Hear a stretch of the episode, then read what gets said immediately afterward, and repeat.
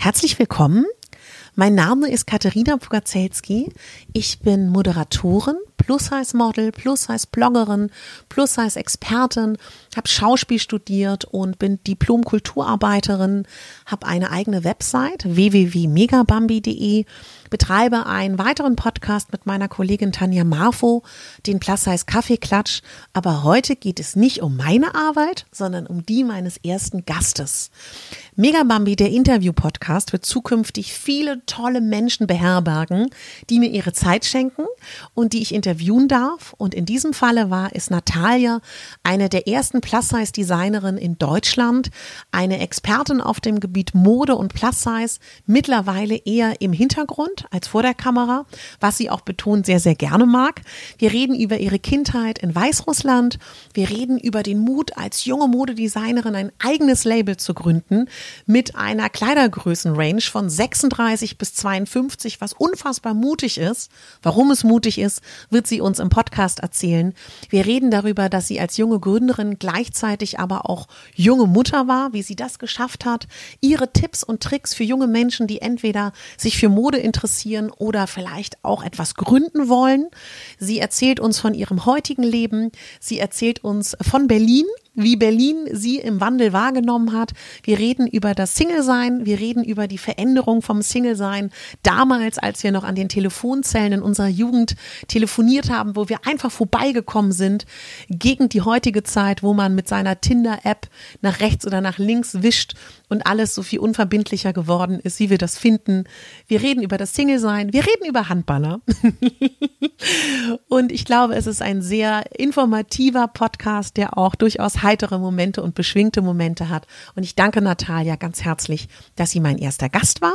Und ich danke euch, wenn ihr zuhört. Und noch mehr würde ich euch danken, wenn ihr mir ein Feedback gibt, ob nun schriftlich oder mit einer Bewertung bei iTunes. Ich wünsche euch auf jeden Fall ganz viel Spaß.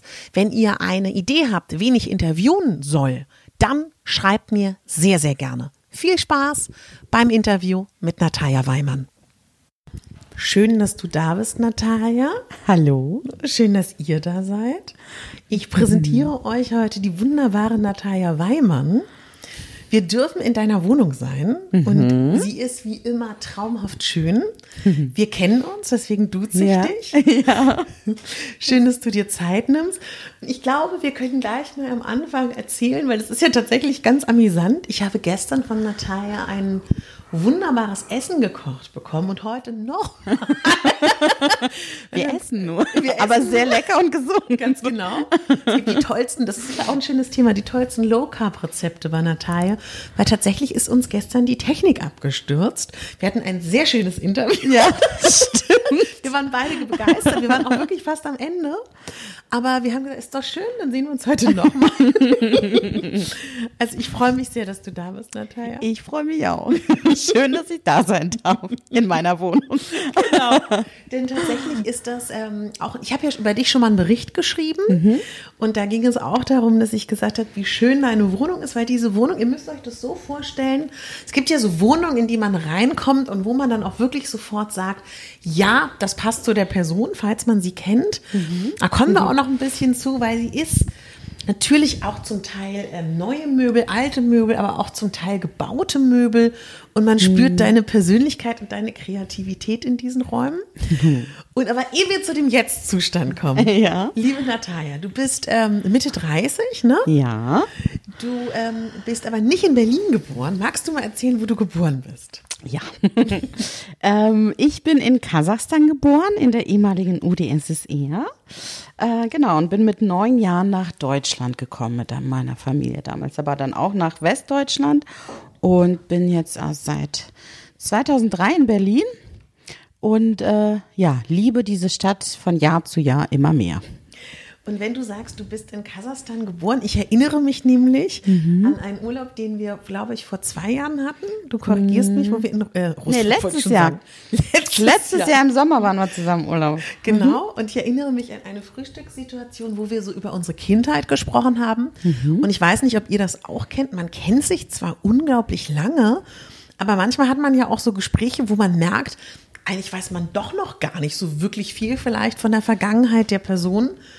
Und da hast du so deine Kindheit beschrieben, wie das war. Auch sehr, sehr ähm, bildlich, finde ich, dass ich mir das so vorstellen konnte und mir ist aufgefallen, das ist dann doch an, ganz anders als meine Kindheit in Westberlin, Schöneberg, in einer Altbauwohnung. Magst du davon mal erzählen? Weil mich hat das total, muss ich auch sagen, auch schon fast berührt, weil mir aufgefallen ist, wie verschieden man, also man ist ungefähr gleich alt und trotzdem ist man so ganz anders aufgewachsen. Mhm. Ja, also ich denke mal, meine Kindheit in Kasachstan war schon definitiv anders als jetzt in Westberlin. ähm, ich muss sagen, ich komme halt aus einem kleinen Ort äh, in Kasachstan und es war halt schon sehr dörflich. Wir hatten eine wunder, wunderschöne Natur. Mhm. Wir hatten Seen, Berge, riesige Landschaften, ähm, wo du kilometerweit weit halt niemanden und nichts gesehen hast. Und als Kind war das schon toll, weil du viel, dich viel freier bewegen konntest. Äh, du hast irgendwie auf den Straßen gespielt. Ähm, wir hatten im Sommer immer irgendwie Lagerfeuer gemacht auf den Straßen. Mhm. Man kannte sich halt irgendwie, ähm, alle Nachbarskinder, alle Nachbarn ähm, ja, das war so sehr vertraut und alles so sehr familiär und ähm, man hat halt auch sehr viel gemacht. Wir haben sehr viel angebaut bei uns zu Hause und das fand ich auch immer ganz toll als Kind damit in Berührung zu kommen, irgendwie so ähm, auch dein eigenes Obst und Gemüse anzubauen mhm. und mhm. halt auch mit diesen äh, Produkten dann halt irgendwie ähm, zu arbeiten. Wir haben zum Beispiel äh, auch ganz viel dann immer für den Winter eingemacht. Mhm. Wir hatten einen riesengroßen Keller, wo dann halt tausende von Gläsern, wir hatten Gurken eingemacht, Tomaten, irgendwelche Beeren, Toll. Marmelade ganz viel und äh, damit man halt so für den Winter Vorrat hatte. Ähm, und das fand ich großartig irgendwie mhm. als Kind. Mhm. Mein Opa hatte ganz viele Tiere auch wow. und das ist natürlich, äh, ja, so äh, in, in der freien Natur eine Kindheit zu verbringen, ist schon ganz schön, ja. Weißt du oder hast du mal gefragt, warum ihr dann euch entschieden habt zu gehen und wer wart ihr? Also waren das nur deine Eltern und du? Mm, nee, wir sind damals halt Anfang der 90er nach Deutschland übergesiedelt. Ähm, da war halt so nach äh, äh, dem Fall der Mauer waren ja äh, so eine große Welle von den Russlanddeutschen, die mhm. dann halt alle irgendwie ähm, ihre Wurzeln äh, wieder in ihrer alten Heimat in Deutschland gesucht haben und wir gehörten halt auch dazu. Also ich habe halt, ich bin halt keine Russin, ich bin halt Russlanddeutsche. Also ich habe halt ja. tatsächlich in meiner ganzen Verwandtschaft keinen einzigen äh, richtigen Russen, sondern die sind halt alle irgendwo deutscher Abstammung und ähm, ich weiß, dass damals die, wer war denn das? Von meinem Vater, der Schwester, dem Mann, irgendjemand war halt hier in Deutschland und hat ja. dann halt ähm, ähm, ähm, ja, die Familie halt ähm, geholt und mein Vater hat eine große Familie, der hat halt viele Geschwister und wir sind damals alle zusammen halt nach Deutschland gegangen, halt mhm. auch mit meinen ganzen Cousinen und Cousins, waren alle ungefähr gleich alt, so vielleicht mit, weiß nicht, zwei, drei Jahren Unterschied. Mhm. Und das war halt natürlich total schön, dass man jetzt nicht isoliert alleine in ein fremdes ja. Land gegangen ist, sondern halt tatsächlich so mit der Familie, die du schon kanntest und äh, mit den Kindern, mit denen du eh schon gespielt hast. Und mhm. ähm, ich glaube, das hat es auch viel dann einfacher gemacht, mhm. sich dann halt irgendwie ähm, äh, niederzulassen oder halt anzukommen in einem fremden Land. Mhm. Und hast du damals schon Deutsch gesprochen oder hast du es verstanden oder hattest du gar keine Sprachkenntnisse? Ich habe gar kein Deutsch gesprochen. Nein, überhaupt nicht. Ähm, hatten wir auch nicht in der Schule, also ich war nur bis zur dritten Klasse in der Schule und die Fremdsprache, die ich hatte, war Kasachisch. ja. Das hat dir sehr viel gebracht. Das hat mir sehr viel gebracht, genau. Ich weiß auch nichts. Ist es ähm, ist schon sehr anders, ne, als Russisch oder schon? Ja, ja ganz anders. Ne? Es ist halt, es hat so eine Verwandtschaft zum Türkischen. Also ich glaube, Salam Aleikum heißt äh, im Kasachischen und im Türkischen Guten Tag. Mhm. Ähm, das ist auch das Einzige, was ich kann. ähm, sonst, es ist eine ganz, ganz andere Sprache. Ja. Mhm, mhm. Und kannst du beschreiben, wie das? Also hast du noch Erinnerungen an dieses Wir verlassen? Kasachstan und gehen nach Ber äh, Berlin, wollte ich schon sagen, Entschuldige, nach, nach Deutschland, weil das mhm. war ja noch nicht Berlin. Mhm. Und wie so die ersten Tage und Wochen vielleicht auch für dich waren? Mm, das war ganz aufregend natürlich, weil es halt was ganz Neues war. Also ich muss halt wirklich sagen, dieses kleine Dorf in Kasachstan, es ist wahrscheinlich, äh, wie viele vielleicht, die in Ostdeutschland irgendwie groß geworden sind, nur noch mal viel extremer. Also wir mhm. hatten halt wirklich nichts irgendwie. Wir hatten halt ein großes Haus, ein großes Grundstück, Grundstück mit unseren Gärten und Gemüse und, und, und Obst und alles. Wir hatten aber zum Beispiel auch im, im Garten noch ein Plumpsklo. Mhm. Also wir hatten natürlich im Haus auch ein normales, aber dieses Plumpsklo wurde, wurde trotzdem halt irgendwie genutzt. Ähm, und es war was ganz, ganz anderes. Und ähm, plötzlich bist du halt in ein Land gekommen, was halt ähm, ja von Großstädten halt auch lebt. Also wir ja. sind auch direkt in Düsseldorf gelandet. Und ähm, ich weiß, dass da hat uns dann halt mein Onkel äh, empfangen und hatte dann das Typische, was da auch die Ostdeutschen kennen. Man hat zum ersten Mal eine Banane gesehen. Ja, ja, ja. das war ganz faszinierend. Und der hatte halt auch so für die Kinder so Trinkpäckchen. Das war für mich auch was ganz Neues. So dachte ich so, hm, das ist ja toll, so Saft und äh, vor allem halt auch so so ein anderer, den man halt auch bei uns auch nicht kannte. Ja, irgendwie ja, so ja. diese ganzen Süßgetränke und Säfte. Ähm, genau, das war schon sehr aufregend. Ich kann mich dran erinnern, also wir sind dann halt vom Flughafen halt zu der ersten Wohnsiedlung dann gefahren in einem Bus und mich hat's halt fasziniert, diese ganzen Lichter auf der Straße. Ja. Wie bunt äh, dieses Land war. Ich meine, da war ganz normale Laternen, Tankstellen, äh, mhm. Geschäfte, äh, die Häuser, die Lichter hatten. Das kannte ich halt gar nicht irgendwie. Ja. Also nicht in dieser Riesenmasse. Genau, mhm. das fand ich so ganz faszinierend. Mhm. Und die, sage ich mal, von neun bis zur Pubertät, wie hat sich das dann gestaltet? Also du musstest dann die Sprache lernen. Mhm du warst dann wahrscheinlich auch in der Schule mit, weiß nicht, ob wart ihr erstmal alleine oder kamt ihr gleich in eine deutsche Klasse? Wir sind direkt in eine deutsche Klasse auch äh, reingekommen. Also jeder wurde dann halt so äh, eingeschult nach, direkt in die Klasse, die man auch zuletzt dann auch verlassen hat. Also ich kam dann auch in die dritte Klasse.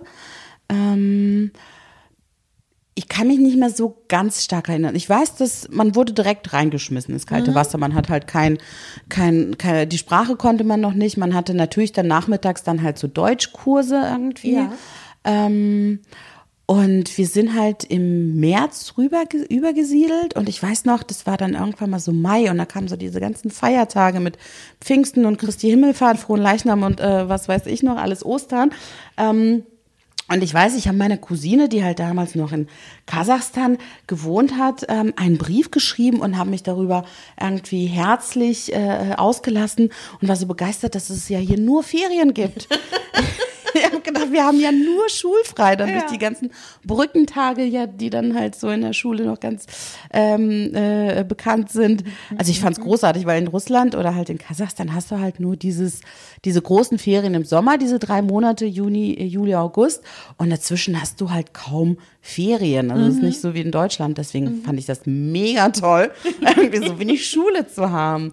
Und ähm, ja, das war halt ganz gut in der Schule. Man war nicht so alleine. Dadurch, dass halt, ja. ähm, wie ich schon sagte, mit meiner großen Familie halt rübergekommen sind, mit den ganzen Cousinen, Cousins. Irgendjemand hattest du dann immer in der Klasse, mhm. mit dem du dich halt dann noch unterhalten konntest.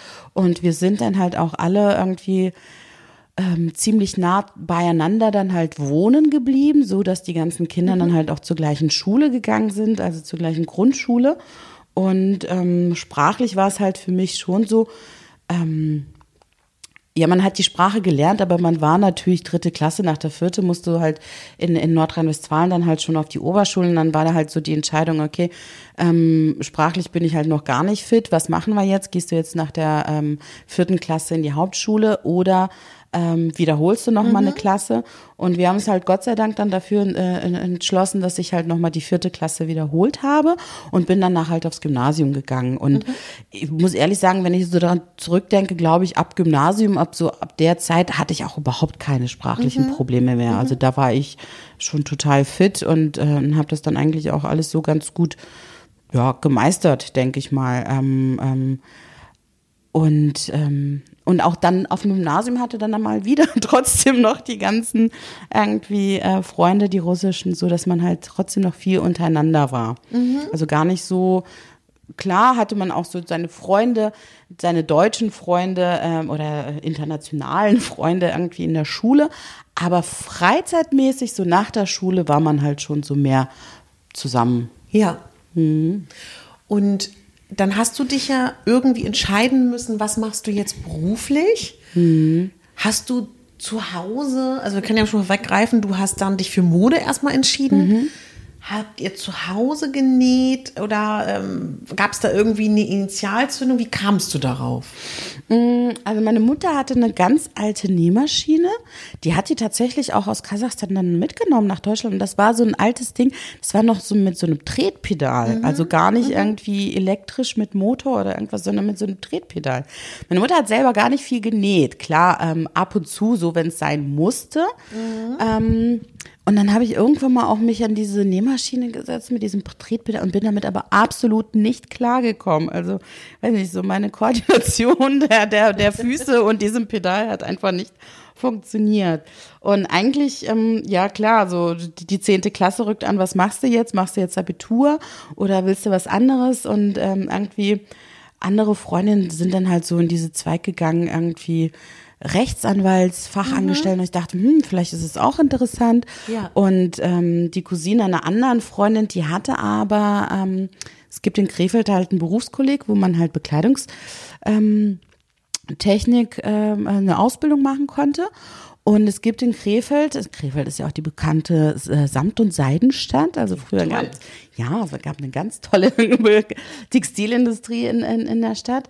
Ähm, und dieses Berufskolleg hat halt immer, es gab einmal im Jahr so eine riesengroße Straßenmodenschau, wo mhm. halt auch alle Geschäfte und die kleinen Boutiquen mitgemacht haben und halt diese Schule hatte dann halt auch so ihre Abschlussmondschau auf dieser mhm. äh, Veranstaltung präsentiert. Und da war ich dann halt mal mit und habe mir das angeguckt und war total begeistert, mhm. dass halt diese jungen äh, äh, irgendwie Auszubildenden da ihre selbstgenähte Mode präsentiert ja. haben.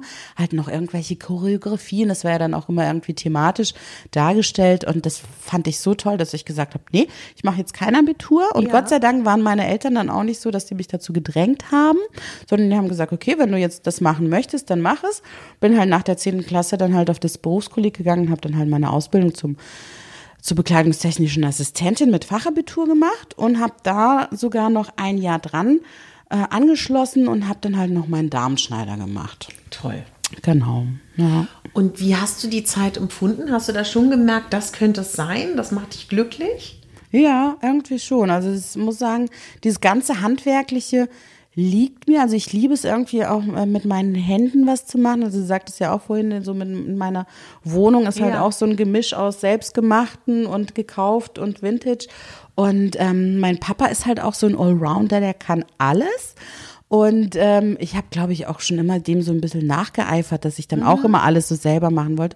Irgendwann mal habe ich mir zu Weihnachten eine Bohrmaschine gewünscht. Meine Mutter hat mich ganz entsetzt angeguckt und dann spinnst du. Ich so, nee, aber ich möchte halt auch meine Löcher in der Wand selber bohren. Ich möchte mhm. dann nicht ständig irgendwie jemanden fragen, sondern ich möchte es jetzt und dann muss es auch gelingen. Und dies, deswegen liegt also tatsächlich dieses Handwerkliche halt auch äh, in der Ausbildung, das Nähen, das fand ich großartig. Und zudem, ja, ich war schon immer ähm, irgendwie irgendwie äh, ein Plus-Size-Mädchen, auch als Kind war ich dick und man hat da halt weiß man heute immer noch, dass es schwierig ist, ja. irgendwie ähm, schöne Sachen dazu dafür zu finden. Aber früher war es ja noch viel schlimmer, also ganz extrem. Und ähm, als Jugendliche hast du ja eigentlich gar nichts bekommen. Ja. Ähm, und ich weiß noch, dass ich dann irgendwie mit 14, mit 15 mit meiner Mutter zu MS-Mode mhm. einkaufen mhm. gegangen bin weil es halt dann da äh, äh so Sachen in Größe 44, 46 gab und ansonsten war war gab also es war eine Ebbe da war ja. und irgendwann mal glaube ich so bei C und A fing es dann halt auch an dass die irgendwann mal so eine für Jugendliche eine Plus Size Kollektion geschaltet haben aber ähm, und da hatte ich natürlich dann die Freiheit mit dem Erlernen äh, des des ähm, des äh, Nähens und des Handwerks irgendwie, ähm, dass ich angefangen habe, auch für mich selber Sachen, ganz viele mhm. zu lernen. Und wir hatten dann halt natürlich in der Ausbildung irgendwie, man hat zuerst einen Rock genäht, dann eine Bluse. Und ich habe mir dann halt direkt irgendwie fünf Röcke genäht und ja. drei Blusen und dann halt immer in verschiedenen Stoffen. Und ähm, ich weiß noch, wir sind dann immer nach Holland äh, gefahren, nach Venlo, da gab es halt so einen riesen Stoffmarken, haben es dann immer unsere Stoffe gekauft und die buntesten und die schrägsten und äh, äh, es hat halt wirklich Spaß gemacht, sich dann halt auch so selber zu finden und dann halt mit Schnitten, so typisch fing man ja an, so mit Borderschnitten, die dann irgendwie noch Stimmt, umzuwandeln und ähm, Genau, also das war großartig, sich selber dann halt auch die Möglichkeit oder ähm, das halt zu ermöglichen, auch in Mode zu tragen, ähm, die es einfach nicht zu kaufen gibt. Mhm. Ja. Und wenn wir uns jetzt vorstellen, die junge Natalia war bis zur Ausbildung eher auch so mit Freunden, wie du es ja immer auch beschrieben hast, die dann auch eher vielleicht noch aus der Heimat kamen oder mhm. ähnliche Schicksale hatten. Hat sich das dann gewandelt in der Ausbildung oder sind die dann mitgegangen? Nee, es hat sich tatsächlich in der Ausbildung wirklich gewandelt. Also klar, man hatte dann trotzdem noch seine, sage ich mal, russischen Freunde, aber der Kontakt ähm, äh, war dann nicht mehr so stark, sondern ich habe mich wirklich in der Ausbildung äh, Menschen kennengelernt, mit denen ich heute immer noch befreundet mhm. bin. Mhm. Und ähm, ich hatte dann plötzlich halt einen deutschen Freundeskreis. Ähm, und, und das war ähm, ja, ganz witzig. Ähm, sind halt natürlich, wie Mädels da in dem Alter sind, viel feiern gegangen und irgendwie viel Mädelsabende gemacht. Und äh, ich weiß, damals war ja noch die Zeit von Sex in the City, ja. lief das erste Mal im Fernsehen und es war ein Muss. Jede Woche haben wir uns getroffen und dann irgendwie äh, äh, das angeguckt und zusammen gelitten, gelacht und, und, und irgendwie Maskenabende gemacht und gekocht und über Jungs natürlich gesprochen. Und ich fand es immer so witzig, weil ähm, eigentlich hat dann immer, wenn irgendein Mädel einen Jungen kennengelernt hat, da war man ja dann immer alle so beratend tätig. Oh mein Gott, oh mein Gott, was schreibe ich ihm jetzt? ja, ja. Und dann saßen da halt irgendwie fünf Mädels und haben eine Nachricht verfasst für diesen einen Jungen. Und im Endeffekt hat, glaube ich, nicht dieser Junge mit dem Mädchen eine Beziehung geführt, sondern ähm, halt die fünf Mädels mit ja. dem Jungen. Also man war halt so drin und es war, äh, es war ja auch immer alles so ganz dramatisch und heutzutage denken, ach mein Gott, Männer. also, Gott sei Dank sieht man die Probleme nicht mehr so ernst. Ja. Aber ja, es war schon eine schöne äh, Zeit irgendwie. Hm. Und dann nahte das Ende der Ausbildung, beziehungsweise dann ja noch, was du rangehängt hast, den Damenschneider. Mhm. Was ist dann passiert? Weil wir sind ja jetzt in Berlin, damals genau. warst du in Krefeld. damals war ich in Krefeld. Und dann äh, ist es so passiert, dass ich weiß gar nicht mehr, wer auf die Idee kam, nach Berlin zu gehen. Mhm. Ähm, ich glaube, ich hatte halt damals eine Freundin, ähm, mit der ich sehr eng war und äh, sie hat also sie kam auch aus einem Dorf und war halt so irgendwie freiheitsliebend und wollte halt unbedingt in eine große Stadt. Ja. Und ich glaube, da habe ich mich so ein bisschen mit dran angehangen und ähm, habe dann, ähm, also für mich war klar, okay, ich mache weiter was mit Mode. Mhm. Ähm, und äh, Modedesign ähm, wollte ich halt auch irgendwie studieren. Und in Berlin gab es halt einfach viel, viel bessere Möglichkeiten als ähm, jetzt bei uns im, am, am Niederrhein.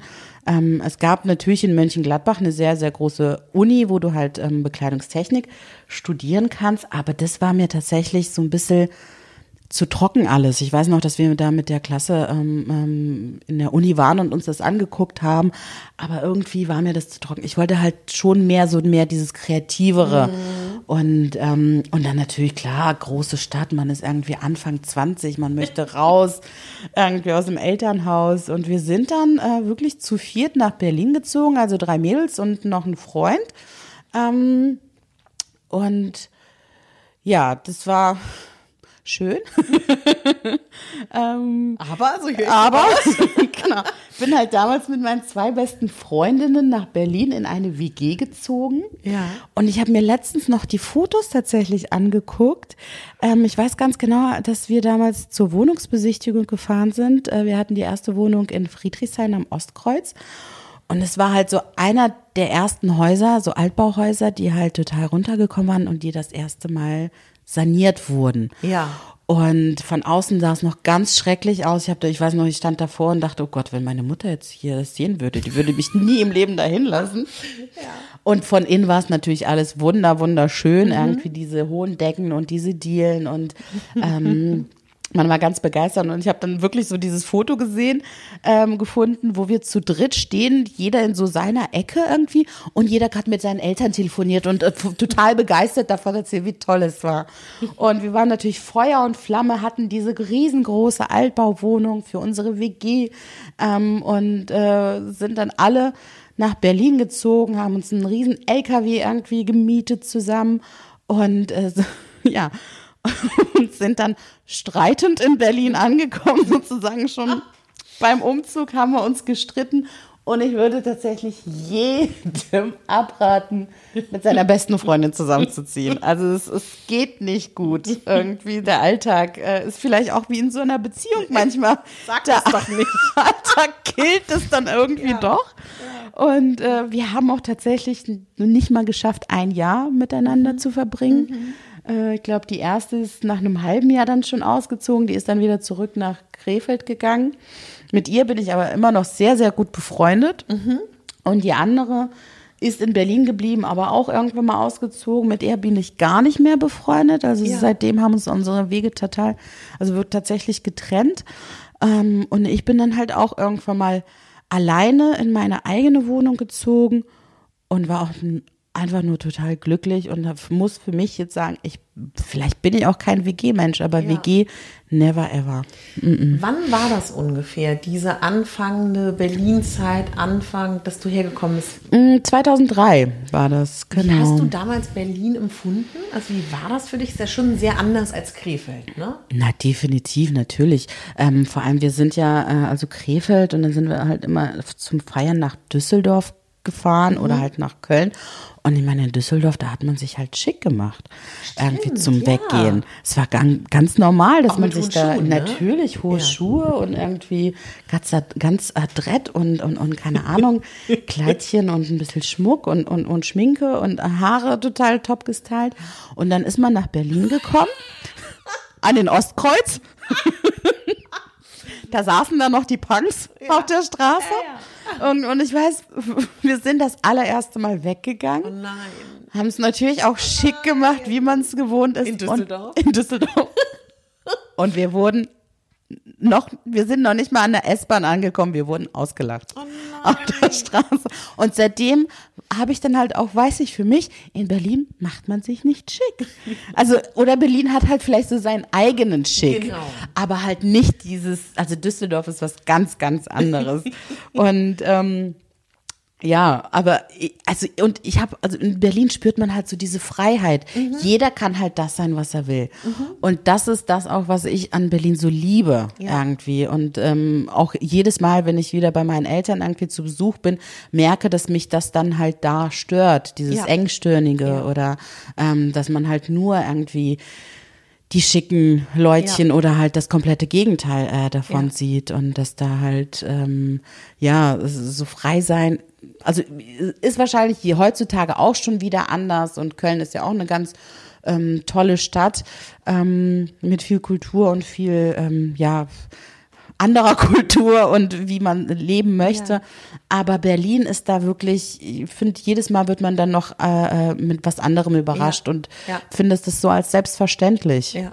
Also ich finde das ganz interessant. Also ich frage dich jetzt auch mal, weil mich hat ein Radiosender, glaube ich, vor einem Dreivierteljahr mal befragt zu der Rubrik, ob ähm, ich finde, dass es einen Unterschied macht für mich als ähm, plus-size dicke Frau in Berlin zu sein, in Hamburg oder in München. Und ich fand das erst eine bizarre Frage. Und ich glaube, dadurch, dass ich auch in Berlin geboren bin, fand ich es erstmal komisch. Ich erinnere mich aber auch an Gespräche, auch, wir kennen ja auch beide so die Plus-Size-Community mit Kolleginnen, die eher so aus München kommen und aus Nürnberg, die eigentlich immer gesagt haben, sie finden das so erstaunlich, dass sie nicht das Gefühl haben, sie werden angeschaut, weil sie dick sind, sondern dann vielleicht, weil sie nicht zurechtgemacht sind. Und ich würde das auch sagen, dass ich in keiner anderen deutschen Stadt so wenig das Gefühl habe, ich werde aufgrund meiner Körperfülle betrachtet. Ja. Fandst du das auch oder fandst du das nie einen Punkt? Ähm, also ich, ich fand das noch nie so stark, aber ich gebe dir auf, also so starken Punkt, aber ich gebe dir auf jeden Fall recht. Also ähm, selbst auch diese unterschiedliche Körperform, Körper äh, ähm, äh, Hautfarben, Genau, äh, Körpergrößen, ähm, es ist egal. Style auch, eigentlich. ne? Style, genau. Also ähm, ich finde wirklich, jeder äh, kann hier machen, was er will. Und ich bin halt damals in meine erste Wohnung nach Neukölln gezogen, Ja. 2004. Und da war es halt noch so für mich der ausschlaggebende Punkt. Ich brauche eine Wohnung und die muss sehr günstig sein. Und damals hast du halt noch in Neukölln, ich hatte eine 64 Quadratmeter Wohnung für 400 Euro warm. Also es war mega. Und kurze Ähm, Zwischenfrage für alle, die heute da leben. Es war noch nicht hip. Genau, genau. Das Ne? wollte ich halt gerade sagen. Ich bin damals dahin gezogen, weil es günstig war. Ja. Es war halt ein ähm, sozial schwacher Bezirk. Mhm. Und ich habe zehn Jahre in dieser Wohnung verbracht und habe halt diesen Wandel mitbekommen ja, ja. von diesem sozial schwachen Bezirk. Da ziehen halt nur irgendwie, weiß ich nicht, ja, viele vielleicht Arbeitslose, äh, Hartz-IV-Empfänger, irgendwie ja. ähm, ganz viel natürlich äh, ein großer Ausländeranteil. Und dann hat sich am Ausländeranteil, glaube ich, gar nicht so viel verändert, aber mhm. plötzlich waren es die anderen. Ja. Es waren dann halt vielleicht nicht die türkischen Mitbürger, sondern es waren plötzlich Spanier, ja. die dann halt äh, äh irgendwie plötzlich mit äh, ihren äh, MacBooks im Café saßen und ich dachte so, was ist denn das hier für ein Bild? Und dann kam ja auch so diese ganze Zeit mit Kreuzköln und diesen ganzen kleinen hipperen Lädchen ja. und äh, äh, alle, äh, wir drucken jetzt alle T-Shirts und, und, und, und haben eine Siebdruckwerkstatt und alles. Genau, also das hat sich ja unfassbar gewandelt. Heutzutage kriegst du ja gar keine Wohnung mehr in der ja. Köln. Also Oder weiß ich nicht, ob du dich daran erinnerst, also ich habe da ja 2000, ab 2007, glaube ich, gewohnt, hm. dass dann ja auch irgendwann so der Wandel war, dass man das Gefühl hatte, auch so, wenn man mit seinen Eltern da mal war, dass die Bedienung dann auch kaum noch Deutsch konnte. Das ja, war eine genau, richtige genau. Veränderung. Ja, ne? ja. Dass du nur noch auf Englisch irgendwie angesprochen wurdest. Spanisch auch viel, ne? Genau, ähm, die Bedienung natürlich, ja, also es hat sich sehr viel verändert, ja, auf ja. jeden Fall, ja. Und wenn wir jetzt zurückgehen an den Punkt, wo du hierher gekommen bist und in dieser mhm. WG gewohnt hast, mhm. die dann auch so ein bisschen schwierig war, was hast du dann hier gemacht? Also seid ihr erstmal hergekommen, ohne zu wissen, was passiert, oder hattet ihr ein Ziel? Nee, also ich hatte äh, auf jeden Fall ein Ziel. Also ich bin halt auch nur nach Berlin gezogen, weil ich da schon angenommen wurde am Lette-Verein. Habe dann halt mit meiner ähm, Ausbildung auch angefangen zum Modedesigner. Ähm, hab die dann auch fertig gemacht. Und äh, Genau, also für, für mich war ganz klar, ich hatte jetzt hier nicht die mega Freiheit. Ich musste mhm. halt irgendwie die Schule machen. Äh, ich habe nebenbei noch gejobbt und ähm, genau, man hat dann halt ja sein Leben dann hier weitergelebt, nur dass man halt hier einfach viel, viel mehr Möglichkeiten hatte und mhm. auch so seine Interessen irgendwie zu entwickeln und viele neue Leute kennengelernt hat. Mhm. Und ähm, ja, ist ganz spannend. Und wie hast du dich in dieser Ausbildung erlebt? Also wie, wie war das für dich da? Hast du da das Gefühl gehabt, du lernst das, was du lernen möchtest oder du fühlst dich gefordert oder weißt genauer, in welche Richtung du im Modebereich willst? Oder? Mm, es war schon toll, dieses ganze ähm, Kreative dann auch zu lernen ähm, wie man jetzt eine, an eine Kollektion rangeht. Wir hatten dann auch ganz viel mit Zeichnen, also Modedarstellung, aber auch halt auch so Aktzeichnen und, und den menschlichen Körper überhaupt mhm. verstehen und ähm, ich hatte natürlich den großen Vorteil, dass ich meine Schneiderausbildung ja. hatte und dann halt äh, ganz fit war in, in, in, in diesen Fächern und ähm, was allerdings nicht immer ein Vorteil ist, weil halt andere ähm, kreative Menschen, die halt noch keine Ahnung vom Nähen haben, die haben eine Idee und die gehen da ohne Ängste ran. Mhm. Wenn du aber natürlich schon weißt, okay, ich habe eine Idee von diesem Kleid, aber ich weiß gar nicht, wie ich es nähen soll, weil es einfach nicht funktioniert, ja. ähm, dann bist du so ein bisschen gehemmter. Also mhm. bist du auch gehemmter in deiner Kreativität. Also es war immer so ein Fluch und ein Segen zugleich. Meine Mitschüler haben sich immer total gefreut, äh, äh weil ich denen halt ganz viel geholfen habe. Ähm, irgendwie äh, bei bestimmten Sachen. Ähm, aber im Großen und Ganzen war es schon vom Vorteil für mich. Also ich ja. glaube, ich würde jetzt nicht jedem äh, Modedesign-Studenten raten, vorher eine Ausbildung zu machen, ja. aber tatsächlich schon mal ein Praktikum, irgendwie mhm. ein längeres Praktikum. Jetzt nicht mhm. nur so ein Schülerpraktikum von zwei Wochen in der Schneiderei zu machen, sondern schon so ein längeres, wie vielleicht über drei Monate, wo man mhm. das so äh, die Materie ähm, wirklich ähm, schon mal ein bisschen reinkommt. Wenn ich heute mit so jungen Menschen spreche und dass sie überlegen, Modedesign zu studieren und sie eigentlich das klare Ziel haben, sie wollen große Größen entwickeln, mhm. dann, wenn ich mich heute so umhöre, ist es heute, glaube ich, genauso wie damals. Hast du wahrscheinlich auch, man lernt in einer Konfektionsgröße mhm. und äh, große Frage, lernt man was es bedeutet, in einer großen Konfektion zu schneidern, weil ich weiß nicht, vielleicht können wir es ja auch mal kurz erklären. Es gibt die großen Größen, die man kaufen kann, die entweder nur hochgradiert sind oder eigene Schnitte haben. Vielleicht können wir da ein bisschen drüber reden, weil das ist ja ein Riesenunterschied und das glaube ich, wenn ich dich richtig verstehe oder das, was ich auch so mitbekomme, muss man sich das eigentlich komplett selber nochmal beibringen, ne? Hm. Danach? Ähm, also in der Ausbildung, da hast du schon recht. Wir hatten halt nur alles auf Konfektionsgröße 38. Es gab halt auch nur kleine Schneiderpuppen Ja. oder Schneiderbüsten. Ähm, auch jede, ähm, jedes Semester, wenn wir dann halt unsere Abschlussarbeiten ähm, gemacht haben, musste man halt so eine Mini-Kollektion machen von drei Modellen, die dann halt auch irgendwie selber nähen und präsentieren. Und es wurde natürlich auch alles an klar, also an schlanken Models Ja. präsentiert. Ich habe es dann halt immer so gemacht, weil du musstest in in die Präsentation mit reingehen. Ja. Ich habe es dann halt immer gemacht, dass ich thematisch dazu mir dann auch noch irgendwas gemacht, äh, geschneidert habe, dass man halt das dann sehen konnte, okay, es funktioniert genauso an der kleinen Größe wie auf einer großen Größe. Und ähm, es ist schon so tatsächlich, dass äh, ab einer bestimmten Größe der Schnitt verändert werden muss. Also Ja. es reicht jetzt nicht immer konstant irgendwie äh, um, um vier Zentimeter hoch zu gradieren, ähm, weil die Körper werden ja auch so unterschiedlich, ähm, also die einen sind halt am Bauch irgendwie runder, die anderen an der Hüfte. Es heißt ja nicht, dass man proportional alle gleich dick und, und, und groß werden. Absolut gar nicht. Die Körper sind so unterschiedlich. Ähm, ich finde, es ist halt nicht jeder Stoff ist auch geeignet äh, für, für eine große Größe. Ich hatte ähm, nach der Ausbildung ähm, irgendwann mal, ich hatte ja auch ein eigenes Label und ich habe es dann halt zum Beispiel damals so gemacht äh, bei mir in der Kollektion, dass ich meine ganzen Muster ähm, schon meine Mustergröße war eine 46, 48. Da war es halt einfacher, dann ähm, dementsprechend irgendwie hoch zu gradieren und dann hat man auch nicht die Grenze von vier bis sechs Zentimetern genommen, sondern man hat auch mal an manchen Stellen acht oder neun Zentimeter äh, äh, weiter gemacht. Ähm, und das ist immer einfacher runter zu gradieren als hoch.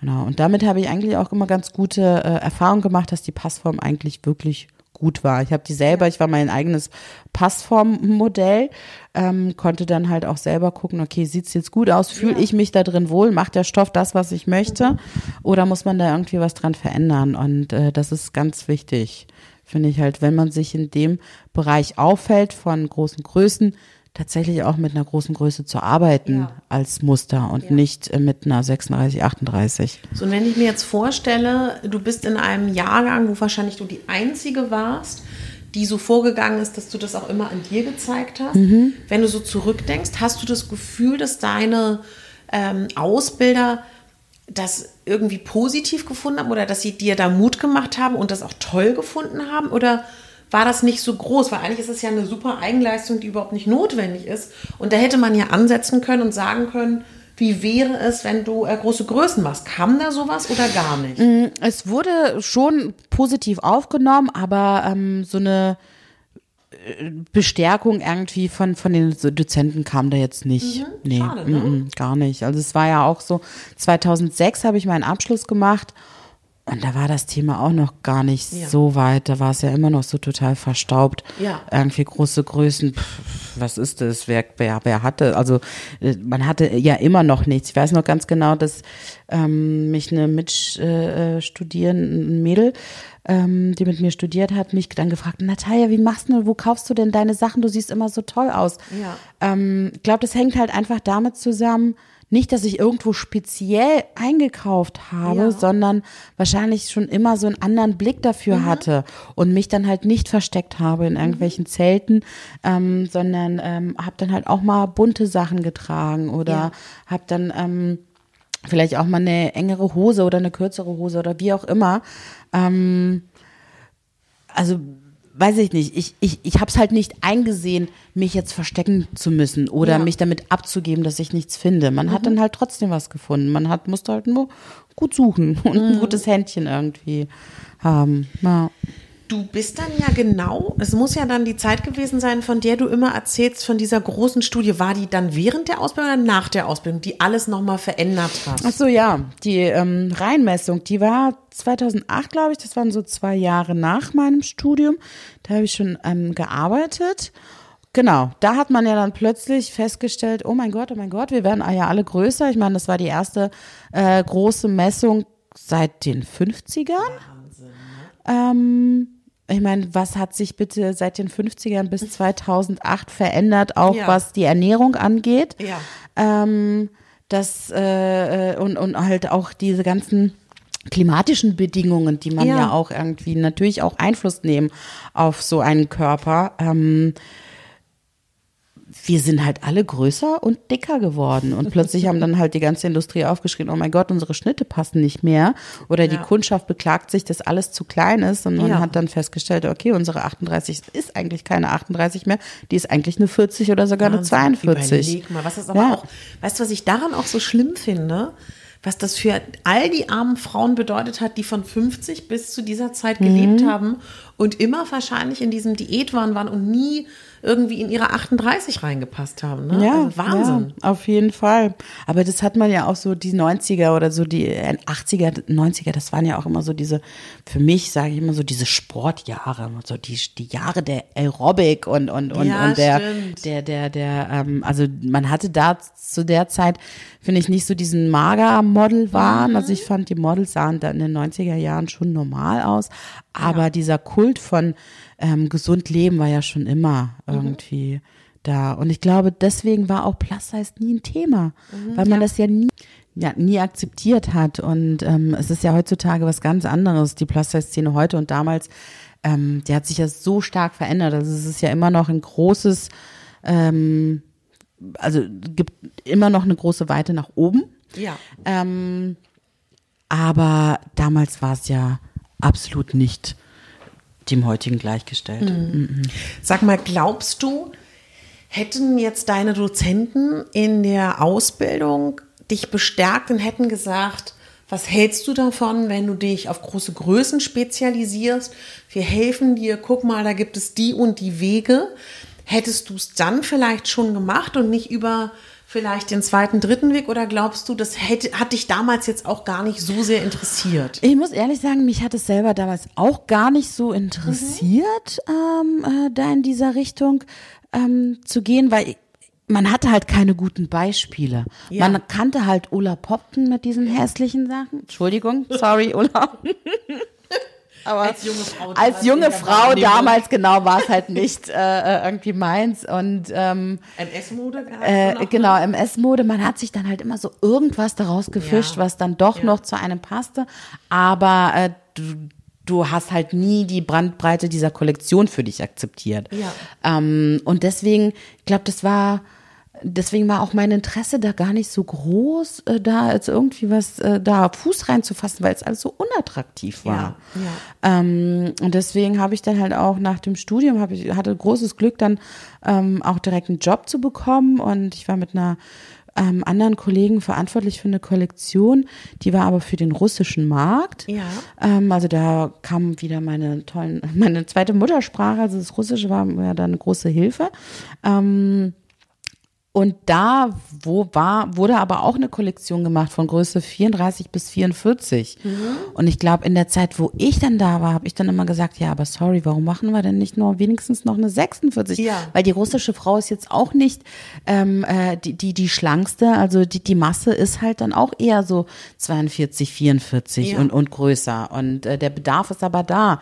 Ähm, und ich weiß halt, dann haben wir dann irgendwann mal so, okay, dann bestellen wir das jetzt mal in der 46, mal gucken, wie das geht. Oh, wir trauen uns jetzt mal, das auch in der 46 zum Verkauf anzubieten. Und hat dann gemerkt, huch, es funktioniert ja, es wird ja dann doch gekauft und, und die äh, ähm, Nachfrage ist irgendwie groß. Und ähm, ja, ich glaube, so in dieser Zeit hat sich das mehr bei mir entwickelt. Da habe ich halt das dann schon beruflich gemacht irgendwie ähm, und habe gesehen, da ist eine sehr, sehr, sehr große Nische. Also es hat mich dann nicht selber betroffen, sondern ich habe gesehen, es betrifft auch noch viele, viele anderen Frauen. Ja.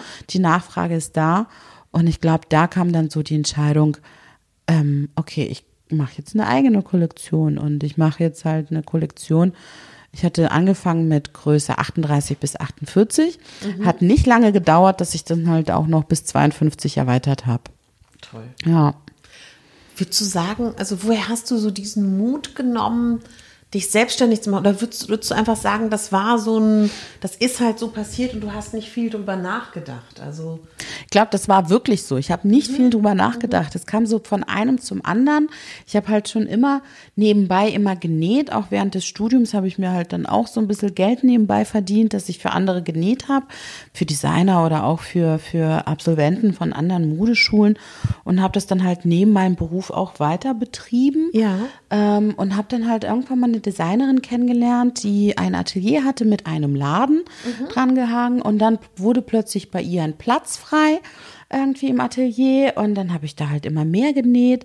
Und dann entwickelte sich das immer weiter und, und wurde größer. Und dann habe ich jemanden kennengelernt, der ähm, Schnitte gemacht hat am Computer. Und ähm, ja, und dann dachte ich, okay, alles klar, ich mache das mhm. irgendwie. Es fügt sich gerade irgendwie so alles. Mhm. Ich habe einen Atelierplatz, wo ich nähen kann, meine Werkstatt. Ich habe da dran äh, direkt einen Laden und zwar in Mitte, also in, das ja. war eine Seitenstraße von der Münzstraße, das war eine Top-Lage.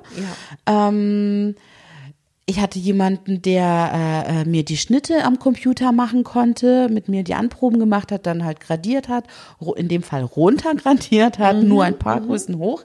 Ähm, ich habe das mit ihr aber auch ganz genau besprochen. Wir haben unsere eigene Maßtabelle entwickelt. Mhm. Also weil wir konnten halt nicht nach dem Normalgängen äh, Müller und Sohn Schnittsystem irgendwie gehen und nur vier äh, Zentimeter hochgradieren. Das hatte ja. ich ja vorhin schon gesagt, dass genau. ähm, die Körper ja so unterschiedlich sind und man aber irgendeiner Größe halt auch einfach viel, viel mehr dazu geben muss und auch an unterschiedlichen Stellen.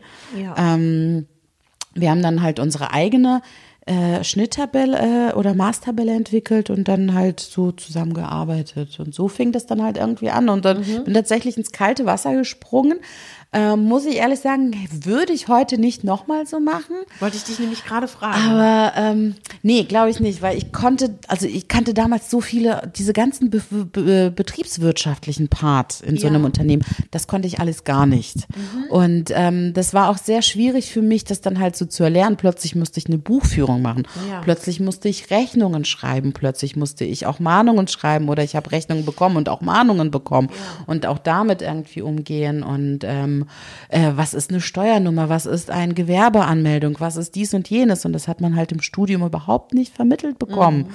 Also ich habe jetzt letztens ähm, weil ich ähm, an einer Uni halt auch für die Dozenten so ein paar Vorträge halte und wir hatten halt so unterhalten, okay, was könnte Thema sein? Und ich dachte, ich habe halt ein Konzept eingereicht, dass man sagt, okay, man bereitet einen für, auf die Selbstständigkeit vor. Was ist, wenn ich mich mit einem eigenen Label ähm, selbstständig machen äh, möchte? Was sind die Strickfallen? Äh, was sind die Möglichkeiten? Was gibt es überhaupt an Zuschüssen oder äh, ähm, Hilfestellungen. Ja, also leider für mich, aber Gott sei Dank für die Schule wird das tatsächlich heutzutage auch schon unterrichtet. Also ja. das ist Thema. Gott Voll. sei Dank. Damals hat's mir sehr gefehlt. Ich mhm. musste es mir alles selber beibringen. Durch, ich habe dann ganz viele Workshops irgendwie äh, gemacht, um es mir dann halt ähm, ja irgendwie selber beizubringen tatsächlich. Ja. Was würdest du einer jungen Frau sagen, die Lust hat, nach der Ausbildung sich selbstständig zu machen mit einem Modelabel? Könntest du da einen Ratschlag geben? Ich glaube, ich würde jedem raten, es nicht alleine zu machen. Mhm. Sich irgendwie einen Partner zu suchen, der vielleicht tatsächlich in dieser kaufmännischen äh, Schiene gut ist, mhm. ähm, auch vielleicht gut vernetzt ist, ähm, der halt auch diesen Verkauf für einen übernimmt. Also das habe ich damals auch für mich selber gemacht. Das war schwierig für mich. Also ich habe dann aber ganz klassisch so Klinkenputzen gemacht. Ich ja. bin in die Boutiquen gegangen mit meinen drei Kleidersäcken und habe gesagt, hallo, ich bin die Natalia und ich habe ein neues Modelabel und ich mache irgendwie Mode, die jeder Frau passt, von klein bis groß und das ist halt so mein Alleinstellungsmerkmal oder das ist halt das Tolle an der Kollektion und habe schon positives Feedback bekommen ja. und äh, alle waren interessiert, aber ich habe zum Beispiel damals den Fehler gemacht, weil ich wollte jetzt einfach nur in den Läden hängen. Ja, ich habe damals den Fehler gemacht, dass ich mich auf so ein Kommissionsgeschäft eingelassen habe mit ganz vielen Boutiquen. Das würde ich heute auch jedem von abraten, weil ein Kommissionsgeschäft ist halt so, dass der Laden selber trägt absolut kein Risiko. Er nimmt deine Sachen an, er hängt sie in den Laden. Alles, was verkauft ist, ist gut. Ja. Ähm, alles, was nicht verkauft ist, kriegst du wieder zurück. Dadurch baust du dir halt einen riesen Lagerbestand auf. Du willst ja auch jeden Laden dann halt mit der kompletten Kollektion bestücken. Geht ja nicht, dass irgendwie äh, Lieschen Müller irgendwie äh, ein Kleid und ein äh, Shirt kriegt und, und der Hans-Georg irgendwie einen Mantel äh, und einen Rock. Also ja. du musst ja schon gucken, dass es ja auch dann auf der Fläche im Laden ein gutes Bild ergibt. Und ähm, dann kam halt diese Größenrange dazu, von Größe 38 bis 52 zu produzieren, ist ja auch ziemlich viel. Wie viele also, Teile war dein Ziel pro Kleidergröße zu haben? Weil, also um es vielleicht auch ganz deutlich zu sagen, dann auch für euch, die da nicht so firm sind, sagen wir mal, eine normale Kollektion hat von 34 oder 36 bis 42, 44, was ja auch schon eine große Anzahl ist. Und dann hattest du ja phasenweise bis 52. Also das ist so irre, ne? das zu produzieren. Und vielleicht muss man auch noch mal dazu sagen, dass viele auch tatsächlich so produzieren, dass sie nur ein Sample haben und dann auf Bedarf auch tatsächlich bedienen, ne? gerade in großen Größen. Also eigentlich, was du gemacht hast, ist fast schon verrückt, ne? Ja, definitiv. Kann man- kann man doch so also sagen, würde oder? ich nie wieder machen, ist ein riesen, riesen Fehler. Naja, Aber muss man halt auch äh, irgendwie durchgehen. Das hab, ich habe ja dann auch viel gelernt. Irgendwann mal habe ich dann auch mich äh, mehr auf Messen präsentiert und nicht mehr diese Kaltakquise durch die Stadt gemacht. Ähm, habe mich auf Messen äh, präsentiert, habe mir Kunden, ges- Orderkunden gesucht, Ja. die bei mir eingekauft haben und dementsprechend habe ich dann halt auch pro produziert. Ja. Also erst wenn ich also nach einem bestehenden Auftrag, ich habe nicht, nicht mehr ins Blaue produziert. Ja. Und ähm, das ist halt das normale Geschäft und somit sollte man halt auch an diese Sache rangehen. Weil ich meine, von Größe ähm, 38 bis 52, das sind glaube ich schon sieben oder acht, Ja. äh, wenn ich mir jetzt nicht verzählt Ja, habe, Gro ja. Größen, die du ja schon nur für einen Satz machen musst. Genau. Ähm, und ich hatte halt eine Produktion in Polen. Mhm. Die haben halt auch kleinere Stückzahlen gemacht. Ja. Aber klar, du musstest trotzdem irgendwie 50 Stück abnehmen. Sonst war, wurde es darunter auch viel, viel teuer. Also Ja. äh, so eine Produktion von einem Kleidungsstück, es ist halt nicht das Massengeschäft, was man Ja. irgendwie in Asien betreibt und was sich Genau. halt große äh, Konzerne irgendwie leisten können. Ja. Du produzierst halt 50 Stück und das ist eine Riesenmenge. Also wenn du halt noch klein bist, ich meine, das muss man auch erstmal alles zahlen. Ja. Und dafür musst du auch die Stoffe einkaufen. Und vor allem äh, wissen wir ja alle, große Größen haben auch einen großen Stoffverbrauch. Ja. Also wenn man dann halt ausgefallene Schnitte oder Mäntel, ich weiß, damals hatte ich so einen Trenchcoat gemacht mit einem riesigen Kragen. Da hat immer meine Schnittdirektorin mit mir geschimpft und gesagt, Natalia, wie sollen wir denn das Teil da einlegen? Das funktioniert überhaupt nicht. Ja. Und man hat's, aber man wollte es halt, man hat es Ja. halt doch äh, irgendwie durchgeboxt und man wollte ja auch nicht einstecken irgendwie, Ja. weißt du, dass man nur sagt, ja gut, aber nur weil es jetzt eine 52 ist, warum sollte ich ihr das wegnehmen? Ich möchte es ihr halt auch gönnen irgendwie. Mhm. Aber das bedarf halt alles dann ähm, dieser Mengen. Ja, aber vielleicht kann ich da noch mal kurz was zu sagen, weil ich glaube, damals und auch heute haben wir ja einen Punkt, der, glaube ich, auch so einem jungen Menschen, der will, äh, wie du das warst, die daran glaubt und auch immer die Bestätigung bekommt, weil das ist heute so und das war auch damals so. Wir wissen ja, dass über 60 Prozent der deutschen Bevölkerung über Kleidergröße 42, 44 trägt. Wir wissen, es gibt diese Kaufkraft. Wir wissen, es gibt diese Frauen, die keine Kleidung haben, die keine Mode haben, die keine Angebote haben. Es wird immer darüber geredet, dass sie da sind. Und alle, und da gehören so viele zu, haben das ja auch versucht und sie nicht erreicht. Wenn jemand, glaube ich, diesen Schlüssel finden würde, wie man diese Frauen erreicht, wie man diese Kaufkraft auch erreicht, dann wären wir, glaube ich, schon alle in einer ganz anderen Situation. Und das Problem ist aber, so wie ich das einschätze, dir wird wahrscheinlich vom Tag eins an begegnet sein, dass die Menschen dir gesagt haben, du machst genau das Richtige, super, es gibt zu wenig Mode in den großen Größen, du bist auf dem richtigen Weg, das wird sich durchsetzen, sei mutig. Also ich glaube, dass man dann, wenn man das so hört, und das sagt einem ja auch, auch heute noch sagen uns das ständig Leute und immer wieder gibt es Versuche von Firmen in großen Größen, Modeangebote, die sich dann doch zurückziehen und das lassen. Weil das ist ja Fakt. Die Kaufkraft, die Frauen sind da. Wie man sie erreicht, ist dann die andere Frage. Ne? Also ich, ich stimme dir dazu, es gab schon immer vieles ähm, positives Feedback, dass die gesagt haben, das ist genau das Richtige, das ist eine tolle Kollektion, weil ich halt auch immer sehr schlicht in meiner Kollektion war. Also ich bin halt selber ein cleaner Typ und ähm, ich weiß noch, dass damals in der Uni halt ein- Dozent immer gesagt hat, ja, die Modedesigner, wenn die anfangen, sind die ganz bunt und gehen ganz schwarz raus. So war es genauso bei mir auch. Schwarz ist immer noch meine Lieblingsfarbe, also ich bin jetzt kein großer Freund von großen Drucken, hatte meine Kollektion nie. Es waren immer so eher ähm, gedecktere, aber wirklich schöne Farben. Ähm, und ich habe das dann über die Schnitte gemacht.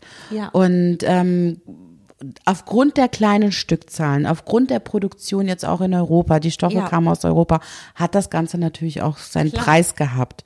Und da muss ich sagen, man hat ähm, die breite Masse da nicht treffen können. Mhm. Also äh, die die Plus-Size-Frau, wie du sagst, das sind 60 Prozent, es ist eigentlich eine Masse. Ja. Die normale Größe, die Masse, die Kaufkraft, die da ist, die ist es gewohnt, auch bei H&M ihre trendigen, tollen Ja, Teile ja, zu ja. kaufen. Bei Zara, die sind halt günstig. Ja. Im Plus-Size-Bereich ist es halt schwieriger. Mhm, ähm, und, und, und, und du kannst es halt in dieser Größe nicht bieten. Du bist halt automatisch teurer Ja. und nicht jede Frau hat dann halt das Geld, irgendwie 190 Euro für ein Kleid auszugeben. Beziehungsweise weißt du, was ich denke, dass heute, wenn ich mir so junge Frauen anschaue oder auch allgemein Frauen, wenn man über große Größen spricht, über Wertigkeit, über den Unterschied von Schnitten und von Produktion in Deutschland, finde ich, dass heute, so zehn Jahre später als deine Labelgründung fast schon, ein anderes Bewusstsein ist als damals. Das finde ich schon. Ich weiß nicht, wie du es als Ja, auf jeden Fall. Doch, doch, auf jeden Fall. Ich finde, das spürt man auch, dass auch früher oder damals, sage ich mal, ähm, auch die Plus-Size-Frauen oft gedacht haben, ja, aber ich bin es doch gar nicht wert, das Ja. mir zu gönnen. Also da, Genau. das war ja auch schon so das Problem, Ja. dass es einem suggeriert wurde, du bist es dir nicht gar nicht wert. Du bist es Ja. nicht wert, schön auszusehen oder dich schön zu Absolut. kleiden. Und dadurch fehlte halt auch so äh, viel dieses Verständnis in einer Ja. Frau mit einer großen Größe. Oder auch, also das sage ich immer, äh, wenn mich da irgendwie äh, Journalisten fragen, wenn es so auch um Instagram geht, ob ich das schlimm finde. Und ich glaube, das ist beides, aber als wir klein waren, gab es irgendwie als dicke mediale Frau heller von Sinn, finde ich. Weißt du? Ja. Und heute, wenn man den Hashtag Plus Size, Curvy, Plus Size Mode, Curvy Mode googelt, gibt es so viele Vorbilder. Ich glaube auch, dass das Stadtbild ein anderes geworden Na, ist. Ne? definitiv, definitiv, auf jeden Fall. Und ich glaube, ich muss auch wirklich sagen, dass ich vielleicht damals zu früh war mit meinem Label, Mhm. Ja. weil ich habe ich habe es gemacht von 2010 bis 2015 und erst dann fing. Ja. das an mit der Plus-Size-Szene. Erst dann fing das an mit Instagram Ja. und und und äh, ganz stark mit mit den Bloggern auch Genau. irgendwie in dem Segment. Das hatte ich halt alles nicht. Ja. Das hat mir so gefehlt. Also das genau. das hätte mich vielleicht auch viel mehr gepusht und viel mehr halt die Motivation gegeben, das auch durchzuhalten, ähm, irgendwie als kleines Label, sich da zu behaupten auf diesem Riesenmarkt. Oder guck mal, wenn wir jetzt als Beispiel sehen, heute gibt's ja auch die Plus-Size-Firmen. Ich finde ein gutes Beispiel, es gibt ja dieses kleine Label Mabel, wo dann große Firmen wie Happy Size zum Beispiel sagen, wir helfen dir Ja. und wir, die macht eine Mini-Kollektion für Ja, uns angegliedert. Also, oder auch Anna Scholz, die viel später, nachdem du ja aufgehört hast, dann jetzt dann äh, mit Ulla Popke, davon mit Shigo. Also jetzt werden die Plus-Size-Designer, die Mhm. Genau. Einzelnen angegliedert. Ja. Und wenn wir jetzt auch an Anna denken, die ja dann auch irgendwann nach England gegangen ist, weil es eben schwierig war in Deutschland damals. Ne? Definitiv, genau. Also ich glaube auch so im Ausland ist der Markt schon viel, viel früher da gewesen. Ja. Halt vor allem auch England und die USA. Ja. Also da, die gehen ja auch ganz anders mit diesem Thema um. Da ist es ja äh, das Normalste von der Welt irgendwie. Nur wir Deutschen sind da so ein bisschen die Spätzünder. Und das ist für mich halt auch so schön, also für euch vielleicht auch ganz interessant, weil äh, ich weiß nicht, welches Jahr, wann haben wir uns kennengelernt? Das war 2000. Das war deine zweite 2010 oder Kollektion, Ne? 2011, ja, genau. Das Wir war haben nicht die gelbe Kollektion, das war deine erste? Also ich nenne sie ja, immer die gelbe. ja, die, die, Das die, die gelbe war die erste, ja, das stimmt. Da haben mich auch alle Stoffeinkäufer gefragt, oh mein Gott, Frau Weimer, Sie kaufen gelben Stoff ein? Das Jawohl. verkauft sich doch nie.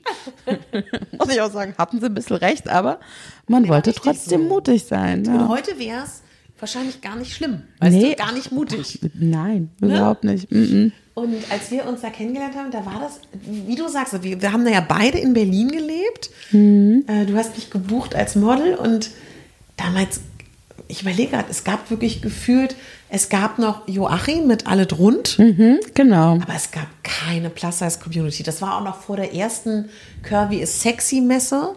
Definitiv, Es gab ja. bestimmt vereinzelt ein paar Plus-Size-Blogger, aber da können wir wirklich noch nicht von der Community sprechen. Nein, überhaupt nicht. Das war ja auch medial gar nicht Ja. die Reichweite, wie jetzt heute äh, irgendwie, äh, dass da berichtet wurde oder dass man seinen Blog hatte, darüber geschrieben hat.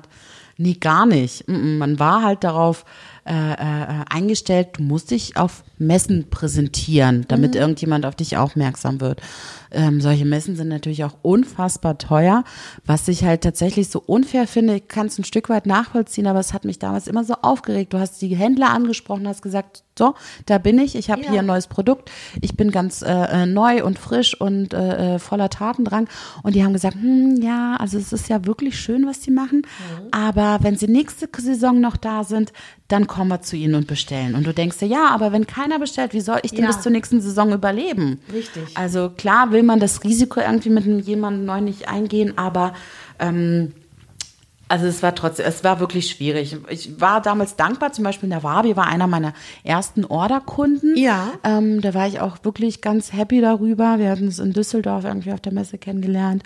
Und, ähm, und dann ging es halt, ähm, ich hatte auch in der Zeit so einige ähm, Zeitungs irgendwie Artikel dann über Ja. das, weil das war dann doch was Neues. Also es war schon immer ein Gespräch und es war halt so ein Zugpferd für, oh, wir schreiben mal einen Artikel, es gibt da halt was für große Größen, hm, hatten wir noch nicht, Ja. machen wir mal.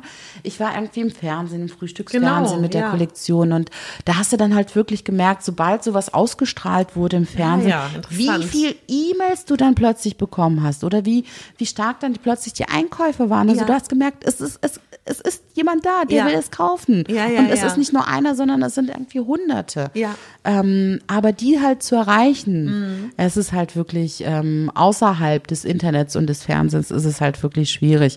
Ich muss dazu sagen, ähm, das würde ich auch jedem, der sich jemals selbstständig machen möchte mit einer Kollektion, würde ich jedem raten.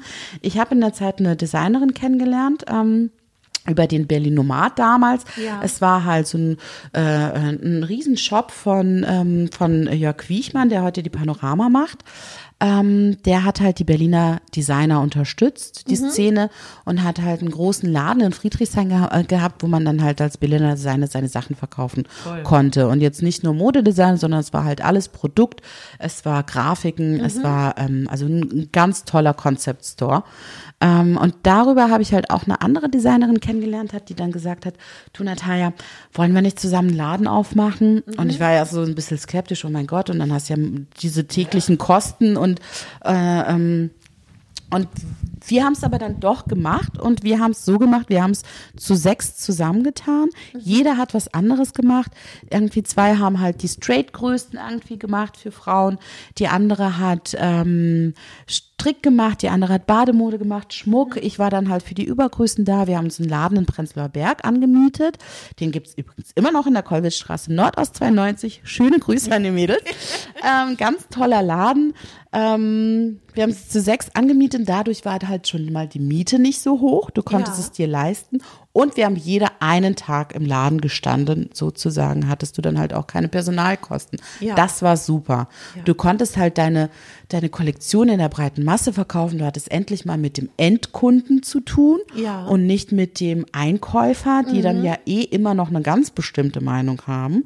Ähm, du konntest sofort sich mit dem Endkunden unterhalten, was gefällt ihm, was gefällt ihm weniger, irgendwie darauf ähm, Einfluss nehmen. Du, wir haben halt direkt auch einen Änderungsservice irgendwie angeboten. So dieses Persönliche war ganz stark im, Vor ähm, im Vordergrund. Und das Beste war dann natürlich, du hattest halt keinen Zwischenhändler da, da, da drin. Du hast halt die Sachen verkauft und es ging halt alles an dich. Ja. Und das war wirklich, ähm, also das ist eine sehr, sehr gute Entscheidung, wenn man halt irgendwie so einen kleinen Laden aufmacht äh, mit mehreren Leuten.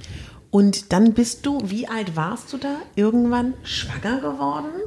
Ja. Wie viel hast du zu diesem Zeitpunkt gearbeitet und wie viel Freizeit hattest du, als du schwanger wurdest? Also wie kann man sich da dein Leben vorstellen? Arbeitend. Ja, das Also- ist ja meistens die, die Kehrseite Ja. der Selbstständigkeit. Ne? Ja, ja, schon, auf jeden Fall. Also ich wurde schwanger Ende 2012. Ähm, und das habe ich dann auch so einen Tag vor einem Shooting erfahren.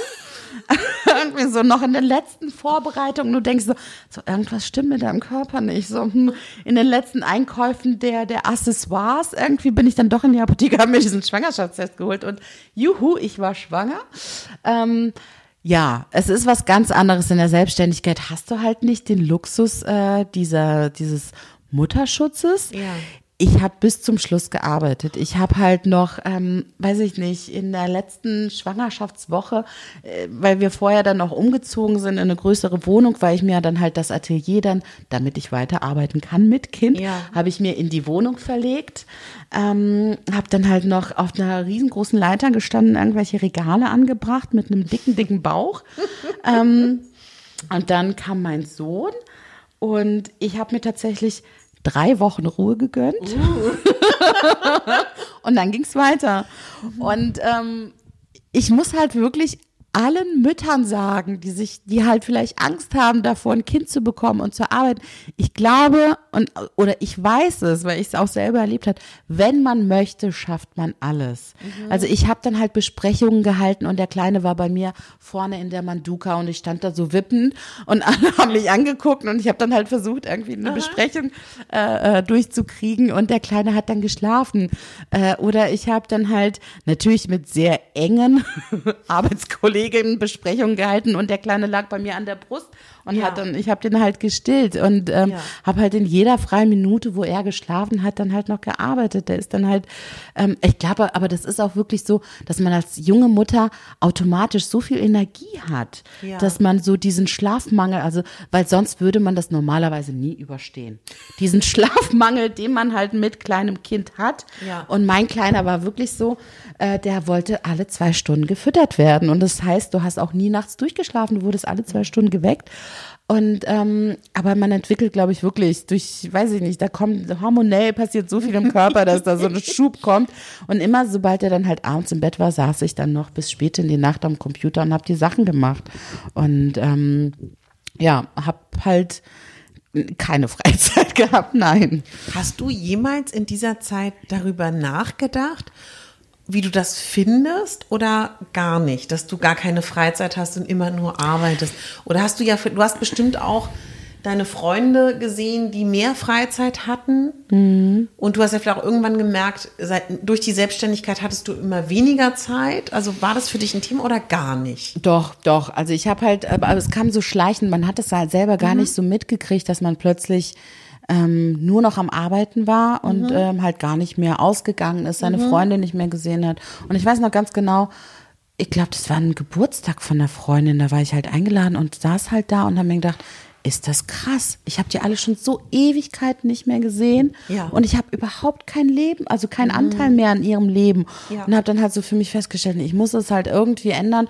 Ich muss mir halt so feste Termine setzen, ja. die ich dann halt irgendwie so ähm, doch durchziehe und halt mehr äh, mit den Freunden mache und ich habe das dann auch in der ähm, also nach der Schwangerschaft, wo mein Sohn halt schon geboren wurde, habe ich dann halt auch diesen Ausgleich ähm, gesucht, dass ich mir bestimmte Termine gesetzt habe. Ich bin dann halt, damit ich trotzdem noch so dieses Muttersein genießen ja, kann, ja. habe dann halt ähm, bin zum Babyschwimmen gegangen, bin dann habe einen P-Cup-Kurs gemacht, ähm, musste dann halt natürlich, also das fand ich immer so schade, weil die ganzen äh, Mütter nach dem P-Cup sich dann noch im Café getroffen ja. haben und ich habe dann mein Kind eingepackt und habe gesagt, sorry, ich muss jetzt arbeiten gehen, ja. irgendwie ähm, oder ich muss in den Laden oder dies oder oder jenes. Also ähm, ich habe es dann zwar genossen, dann jeden Mittwochmorgen um 9 Uhr beim Kepik zu sein. Ich wusste, ich habe jetzt eine Stunde ja. und danach bin ich aber halt direkt wieder irgendwie losgezischt. Und ähm, ja, ich also ich denke oft so darüber nach, ob ich es halt genossen hätte, mehr Freizeit mit meinem Kind zu haben, mhm. ob mir das gefehlt hat. Mhm. Ähm, aber damals habe ich da gar nicht so stark drüber nachgedacht. Ich hatte halt so diese festen Termine, wo ich dann halt genießen konnte. Ja. Und dann war es halt aber so dein, mein anderes Baby, was ja halt trotzdem noch ähm, ja, da war und was halt auch betreut werden musste. Und ähm, dieses andere Baby, also nicht, dass jetzt ähm, du gesagt hättest, ich habe jetzt ein Baby, ich habe meine Kollektion.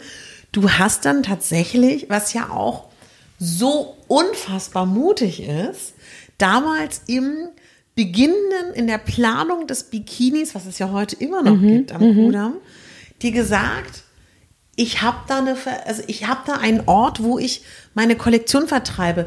Wie kamst du auf die Idee? Woher kam der Mut? Und es war ja wirklich auch in der Phase, wo dein Sohn klein war, ne?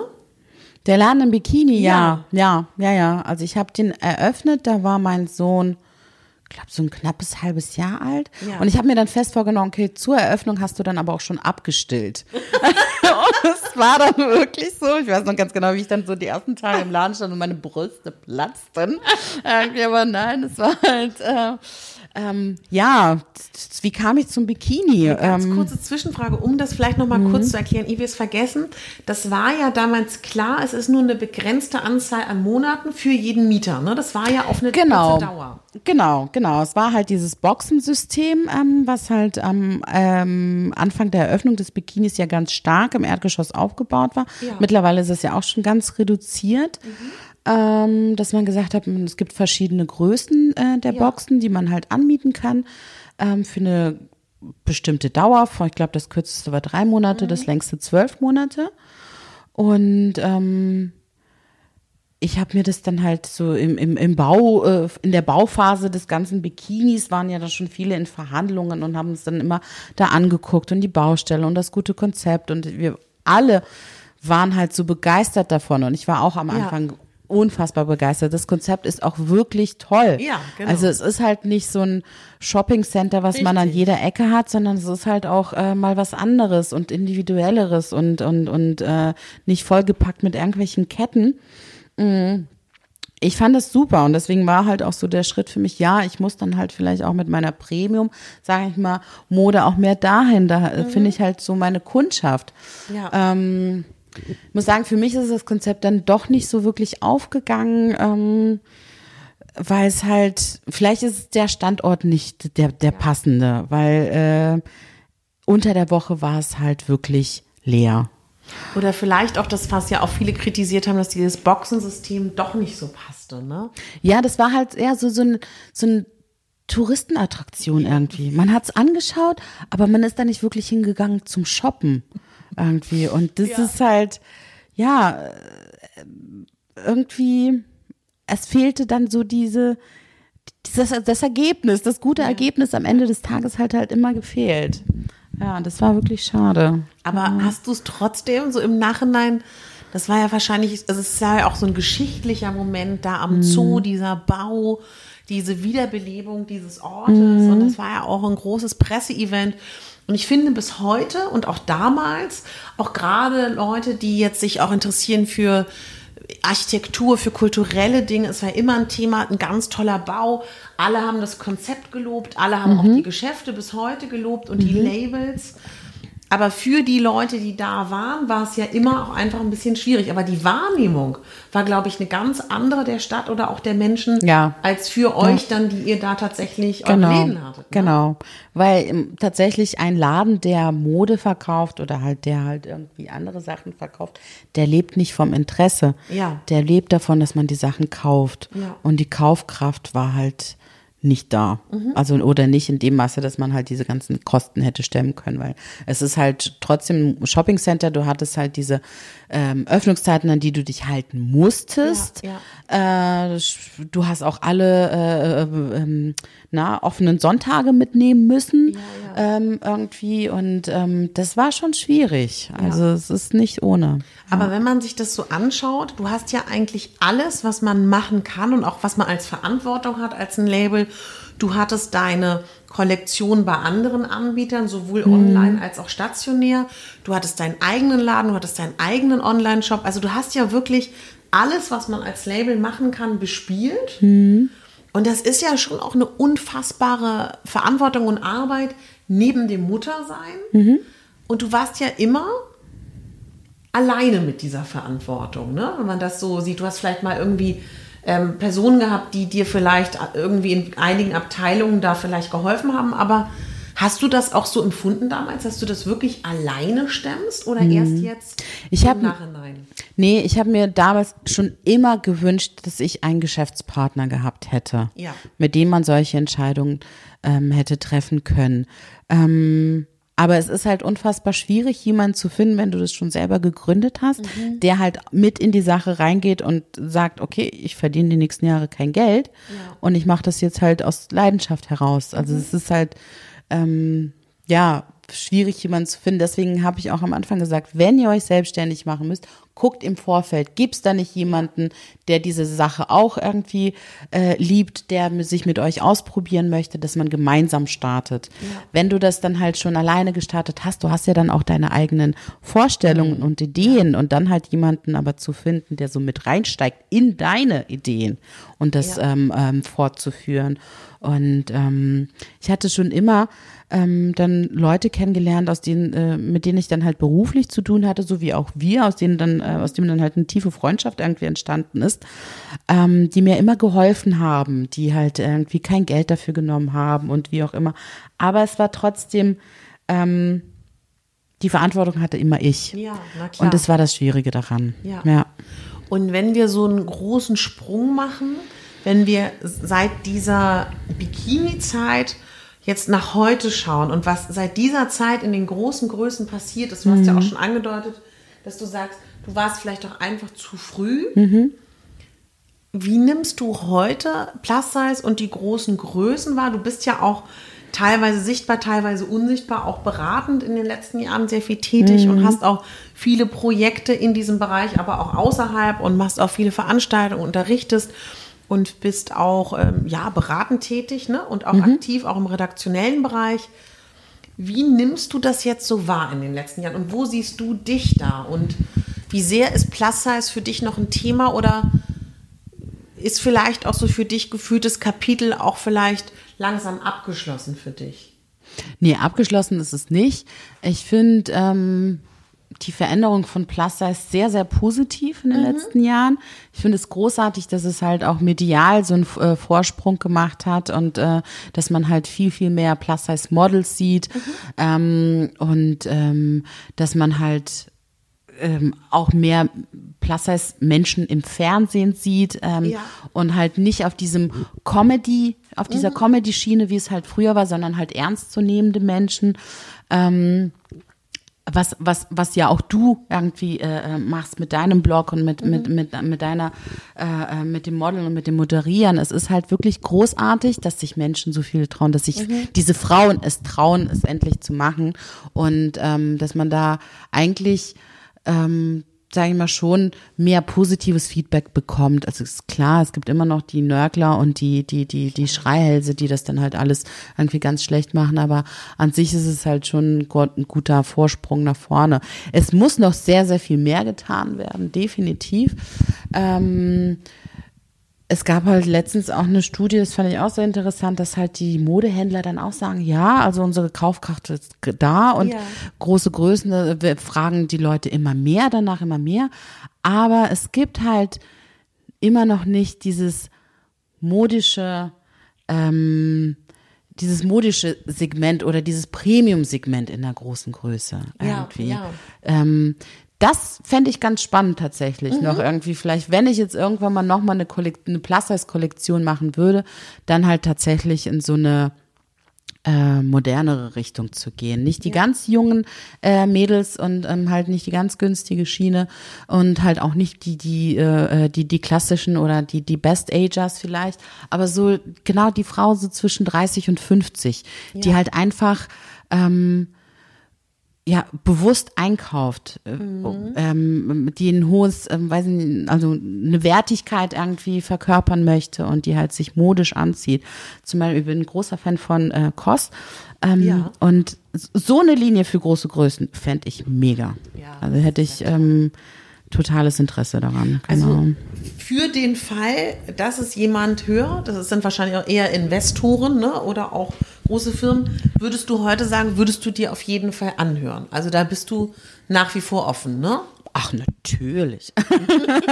Naja, muss Na klar. Und trotz Kind kriege ich das auch alles gestemmt. Und wie würdest du das beschreiben? Weil du hast ja so ein unfassbares Wissen, ne? Und du bist aber ja trotzdem auch momentan zumindest für die Menschen, die sich auskennen, die wissen darum, um dein, um dein Wissen und um deine Expertise. Aber hat es einen Grund oder hat es was mit deiner Persönlichkeit zu tun, dass du gar nicht so sehr auch in diese Öffentlichkeit oder in den Vordergrund treten möchtest? Würdest du schon sagen, es hat auch was mit dir zu tun, dass du dich auch eher momentan so, wie soll ich das sagen, wie, eher wie so ein, ja, dass du nicht unbedingt ein sichtbarer Akteur bist, sondern eher im Unsichtbaren agierst und operierst. Im Hintergrund. Ja. Ähm, ja, ich glaube, das ist was Persönliches tatsächlich. Also ich bin jetzt nicht der Mensch, der nach vorne schreit und sofort da ist. Und, also ich bin doch da, aber ich Ja. bin nicht derjenige, der sofort, hier bin ich. Ja. Ähm, nee, tatsächlich mache ich es halt eher gerne im Hintergrund. Also Ja. ich bin auch ähm, ein leidenschaftlicher, äh, ein leidenschaftliches Organisationstalent. Ja, ja. Ähm, und habe das ja dann halt auch immer äh, äh, in all den Jahren irgendwie gemacht. Es hat angefangen mit mit den Modenschauen irgendwie in der Schule, im Studium, äh, über dann halt im beruflichen. Ja. Äh, ich weiß, wir haben ähm, bei meinem ersten Job halt in Moskau dann immer diese Kundenevents mhm. mit Kochen und Dinner und dies und jenes und ich musste dann halt irgendwie den russischen Frauen äh, eine, eine Einkaufsliste schreiben, die sollen Basilikum besorgen und die haben mir irgendwas besorgt, keine Ahnung was, die, weil die es nicht wussten. Also es war halt ja. immer so, dass ich halt auch immer so auf Perfektion bedacht bin. Aber dafür, ich finde, so für Perfektion und dieses Organisatorische braucht man auch mehr Ruhe und das mhm. schafft man leichter im Hintergrund. Ja. Und ähm, ich habe viele Projekte, an denen ich arbeite und bin aber eigentlich auch so ganz happy äh, damit, dass ich jetzt nicht äh, äh das, das, das, weiß nicht, das Gesicht des Covers des, weiß nicht, des Unternehmens bin, ja. sondern halt tatsächlich eher beratend mhm. tätig bin. Mache das halt auch schon lange mit Wundercurves zusammen mhm. und wir haben es damals halt bei den Plus Size Fashion Days kennengelernt. Ähm, und seitdem bin ich halt bei denen mit im Team dabei und es hat halt angefangen tatsächlich erstmal so in die Einführung, so in diese mhm. Plus-Size-Szene äh, und viel mit Beratung und mittlerweile ist es halt auch ähm, eine ganz große redaktionelle Arbeit, die ich da tätige und ähm, ja, mal gucken, ich bin halt ganz gespannt, was noch so drauf zugeht. Aber um auf deine Frage zurückzukommen, ja, ich bin eher im Hintergrund. aber ich liebe es auch. Und ich glaube, mhm. da entwickle ich mich halt aber auch am ja. größten. Genau. Was würde die Natalia von heute mit dem Wissen, der Erfahrung und alles, was du hast an Expertise und auch emotionalen Erfahrung, der Natalia von Anfang 20 sagen, die gerade in Berlin ankommt? ich glaube tatsächlich, ähm, keine Angst zu haben und an die Sache zu glauben. Mhm. Wenn ich so oft darüber nachdenke, ähm, ich bin halt in dieses kalte Wasser gesprungen. Es war sehr mutig von mir, ja. aber es war trotzdem mit sehr viel Ängsten behaftet. Ah, ja. Und ich glaube, dass ich halt durch diese Ängste und diese Unerfahrenheit nicht so diesen ganz starken Glauben daran hatte, dass es halt mhm. wirklich, dass ich mich mit dem Label ähm, jetzt hier durchkämpfen kann. Ja. Ich würde mehr sagen, ähm, einfach mehr glauben, mehr mhm. wirklich Vertrauen in sich selber, dass man es schafft. Und nach all der Zeit, was ich alles erlebt habe, irgendwie kann ich sagen, man schafft alles. Und als Frau vor allem Dingen, man ist so stark, ja. man schafft wirklich alles. Ja. Du sagst gerade, als Frau schafft man sehr viel. Findest du, wenn, also ohne dass du jetzt da vielleicht viel drüber nachgedacht hättest, Empfindest du äh, seit deiner Labelgründung bis heute, dass wir da wirklich gleichberechtigt sind? Oder würdest du schon sagen, als Gründerin und auch Besitzerin eines Modelabels, wäre das als Mann leichter gewesen oder würdest du sagen, da hast du gar nichts erlebt von Unterschieden? Mm. Ich tue mich immer schwer mit diesem Thema, diese mhm. Gleichberechtigung zwischen Mann und Frau. Für mich ist es sowas als Selbstverständliches, dass man als Frau wahrgenommen wird. Ich muss ehrlich ja. sagen, ich habe wenig bis gar keine schlechten Erfahrungen mhm. gemacht, dass ich jetzt halt einem Mann nicht äh, äh, gleichwertig bin, egal in, in mhm. welchen äh, äh, Situationen. Ähm, klar, ich weiß, dass es solche Themen gibt. Mhm. Ich weiß, dass es viele Benachteiligungen gibt. Ähm, ich persönlich, also ich, wahrscheinlich kann ich da gar nicht so viel zu sagen, weil ich habe diese Erfahrung nicht gemacht. Ja. Ja. Wirst du in den nächsten Jahren in Berlin sein? Wo siehst du dich so in den nächsten Jahren? In Berlin. also das muss ich auch wieder dazu sagen. Irgendwie, ich habe in Berlin tatsächlich nur Freunde, ich habe keine Familie. Mhm. Ähm, und das ist natürlich mit einem kleinen Kind oft nicht so einfach. Aber nichtsdestotrotz liebe ich diese Stadt so sehr. Ich wohne jetzt seit ähm, vier Jahren, seit fünf Jahren im Schöneberg.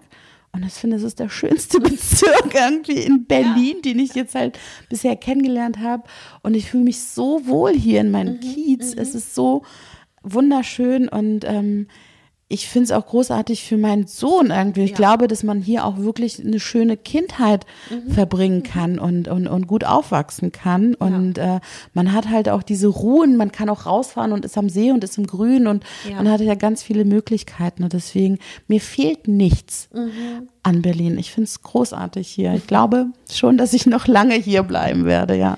Und kannst du formulieren, was du dir vielleicht noch so wünschen würdest für dich privat und beruflich in den nächsten Jahren?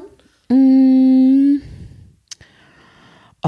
Bin da jetzt erstmal so ganz offen, glaube ich. Also klar, ich finde es immer spannend, neue Bereiche irgendwie kennenzulernen. Ich ähm, würde super gerne ins Eventmanagement äh, mich mehr betätigen, weil ich merke, dass es mir ziemlich viel Spaß macht. Ähm, ich ähm, halt auch so was den äh, den Modebereich angeht, wenn es Ja, jetzt halt ja. irgendwie Events, Modenschauen oder halt ähm, ähm, irgendwelche Veranstaltungen da zu organisieren gibt, da das fände ich großartig. Ähm, glaube ich, habe da halt auch wirklich ziemlich viel in den letzten Jahren gesehen und, und, und gelernt und weiß, was schieflaufen kann und wo Ja. man halt, äh, was man besser machen kann.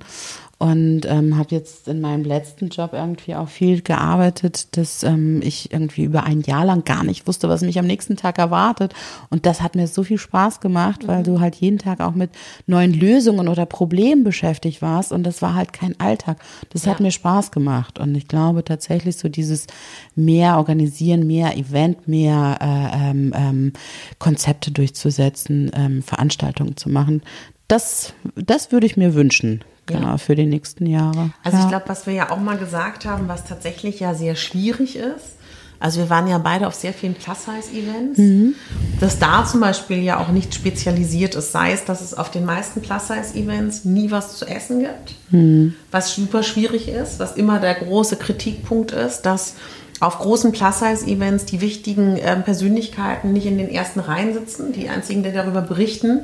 Also Mhm. ich glaube, wer uns zuhört, wer da Lust drauf hat, sich auf Plus-Size-Events zu spezialisieren, macht das. Na, auf jeden Fall. notwendig, weil das ist wirklich so eine, also vielleicht hast du da ja auch Lust zu Natalia, ich glaube, es würden dich viele freuen, wenn du es machst, weil das ist, glaube ich, wirklich immer auch noch so stiefmütterlich, ne? Na, total. Ich finde jetzt nicht unbedingt, dass jetzt Essen äh, direkt mit Plus-Size suggeriert werden sollte oder Ja, verbunden, also ich kann aber aus Erfahrung sagen, dass das halt leider so ist, dass die meisten Frauen frühzeitig gehen, weil es nichts zu essen gibt. Das Ach so, bei der. Veranstaltung selber Ja, dann. Okay, ich dachte halt im selber. Vorfeld, ich habe dich jetzt so so, nee, verstanden, nee, nee. im Vorfeld bei halt bei den Proben oder irgendwas. Ähm, na, definitiv, aber ich finde, das gehört halt auch zu jeder guten Veranstaltung, dass man halt irgendwie, also ich war selber auch schon auf so vielen Events ähm, und du bist immer ein längerer und ein glücklicherer Gast. Ja.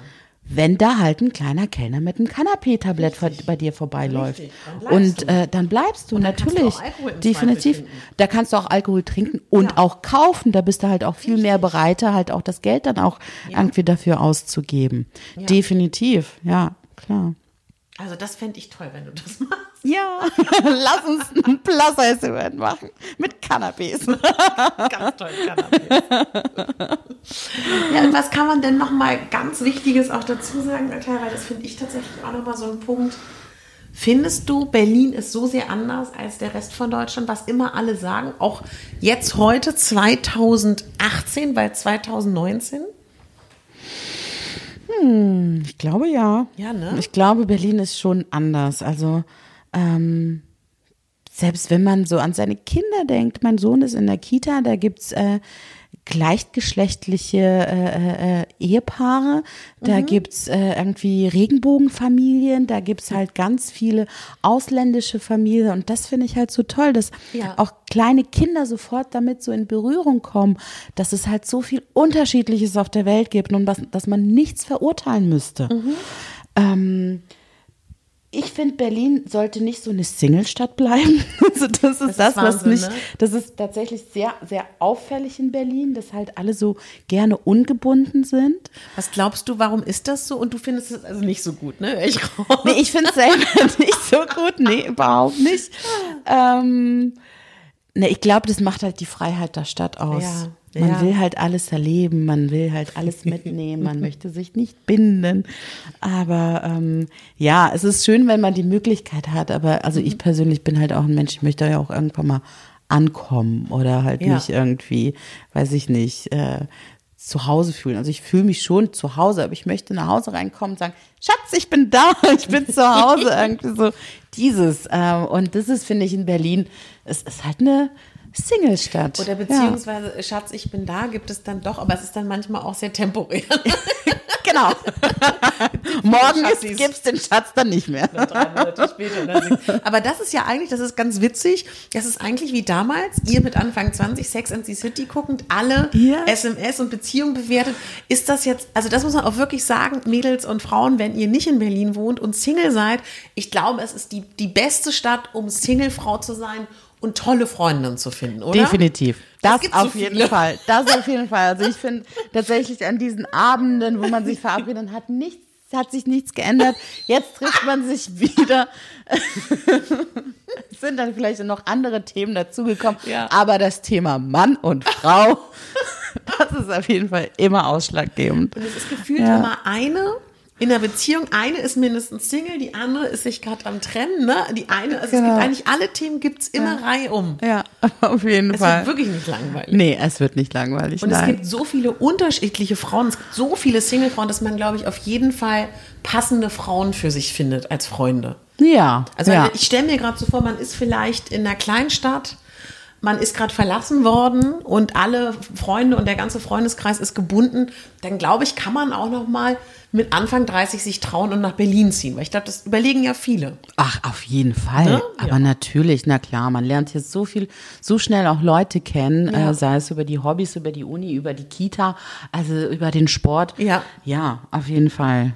Also, und das ist ja auch das Gute, wie gesagt, man ist halt so offen und man ist halt nicht so zugeklappt und hat so äh, irgendwie ähm, Scheuen vor den Augen und ähm, nee, ich finde, ähm, das ist halt auch so schön, dass viele sagen ja, Berlin wäre so eine unfreundliche Stadt. Ja. Muss ich ehrlich sagen, habe ich auch selten erlebt. Also klar, also es gibt den Busfahrer, der dann halt irgendwie einen anschimpft, aber ich finde, das ist dann halt so eher charmant. Ja. Also ich finde, ähm, da wo ich mich jetzt aufhalte oder so wie ich durch die Gegend gehe, ich finde es halt eigentlich alles freundlich und offen, ja. Und verständnisvoll. Ich würde dich gerne noch fragen, weil wir beide sind ja Kinder, die ähm, wahrscheinlich du auch ohne Telefon groß geworden sind, ohne, ohne, ohne Telefon an sich, ohne Mobiltelefon, dann ähm, auch wahrscheinlich spät Computer, Apps waren sowas von überhaupt nicht vorstellbar in unserer Jugend. Ich sage mal so liebevoll, also nicht jeder von uns wurde immer an der Bushaltestelle angesprochen, aber theoretisch war es möglich. Ich weiß, Anfang, wo wir 20 waren, hat man noch in der U-Bahn mal einen Flirt gehabt, weil man eben nirgends hingucken konnte, außer man hat gelesen. Und heute gibt es ja Apps, heute gibt es Tinder, heute wird alles virtuell, findet fast statt. Ich habe auch das Gefühl, dass die, wenn ich manchmal ausgehe, was nur noch selten passiert und ich so Leute sehe, die Anfang 20 sind, gefühlt hat man das Gefühl, die denken so, ach wozu heute, ich gehe heute Nacht auf meine Couch und swipe nach rechts oder links. Genau, und erlebt da was? Genau, und Ja. dann finde ich da den passenden.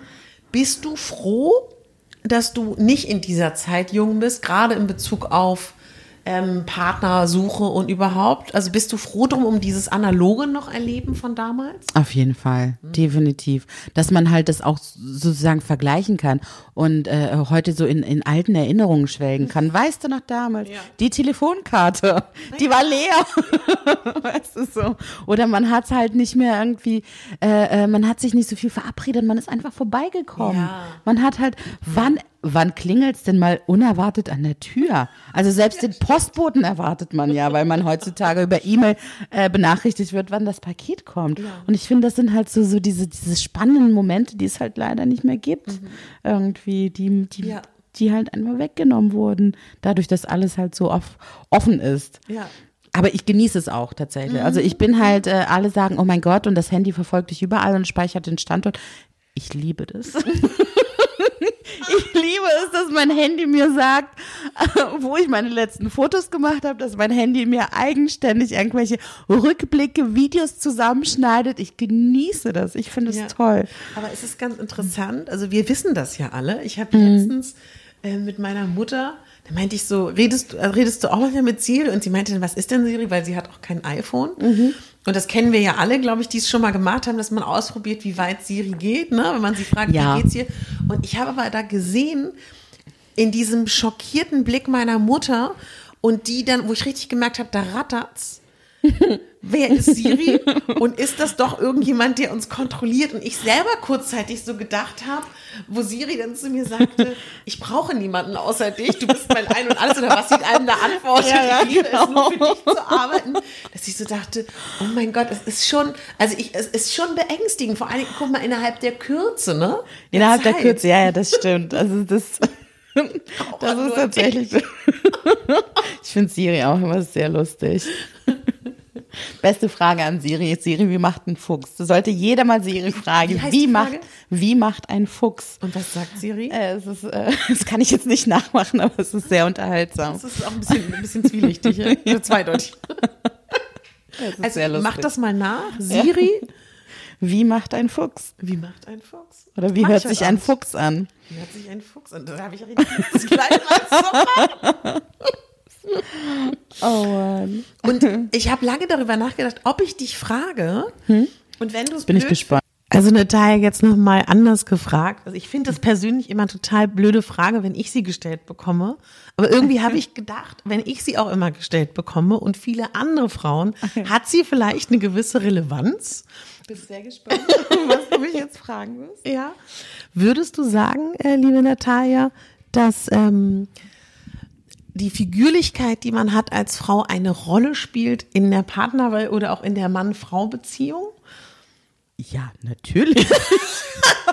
was ist denn das für eine Frage? Na gut, lass sie mich anders formulieren. Ich will sie so politisch korrekt stellen. Ich bin da immer selber so vorsichtig. Also würdest du sagen, du als Frau mit nicht kleiner Größe 38, Ja. nimmst du wahr, dass das in unserer Gesellschaft vielleicht auch noch nicht eine Selbstverständlichkeit ist in der Partnersuche? In der Partner, ja, auf jeden Fall, natürlich. Ich glaube auch tatsächlich, das, das hatten wir ja auch schon öfter mal irgendwie besprochen, dass viele Männer sich, glaube ich, auch nicht wirklich trauen, das zu, zuzugeben, dass, Ja. dass die irgendwie vielleicht auch mal auf Frauen stehen, die etwas ähm, dicker sind. Und ähm, ja, definitiv, also ich will es jetzt nicht als Problem bezeichnen, aber man hat es schon schwieriger als Plus-Size-Frau. Definitiv, ja. Hast du da für dich einen Weg gefunden, damit umzugehen? Oder würdest du sagen, es ist ein ständiger Prozess? Ich glaube, es, ne, es ist, glaube ich, schon oft ein ständiger Prozess. Aber ähm, ich glaube, je älter man wird, desto mehr Selbstbewusstsein entwickelt man auch. Man hat ja auch irgendwie viele Situationen erlebt oder durchlebt. Ähm, und aus jeder Situation nimmt man für sich was mit. Und ähm, ja, also ich glaube, als Teenager, junges Mädchen, da hat man es halt echt schwer. Ja. Aber ich glaube, so mit Mitte 30 ist es eigentlich, eigentlich auch egal. Wenn du drei Wünsche formulieren würdest für dein weiteres Jahr oder 2019, könntest du das mal versuchen? Drei Wünsche für Ja. 2019. Ja. Persönlich für dich. Nur für mich. Ja. Nicht für die Welt oder deinen Sohn oder deine Freunde. Ich wünsche mir für die Welt. Okay, nur für mich. Ja. Ich wünsche mir natürlich trotzdem sowas äh, Langweiliges, aber sehr, sehr Wichtiges, dass ich natürlich gesund bleibe. Ja. Auf jeden Fall. Ja. Ähm, aktiv und gesund bleibe.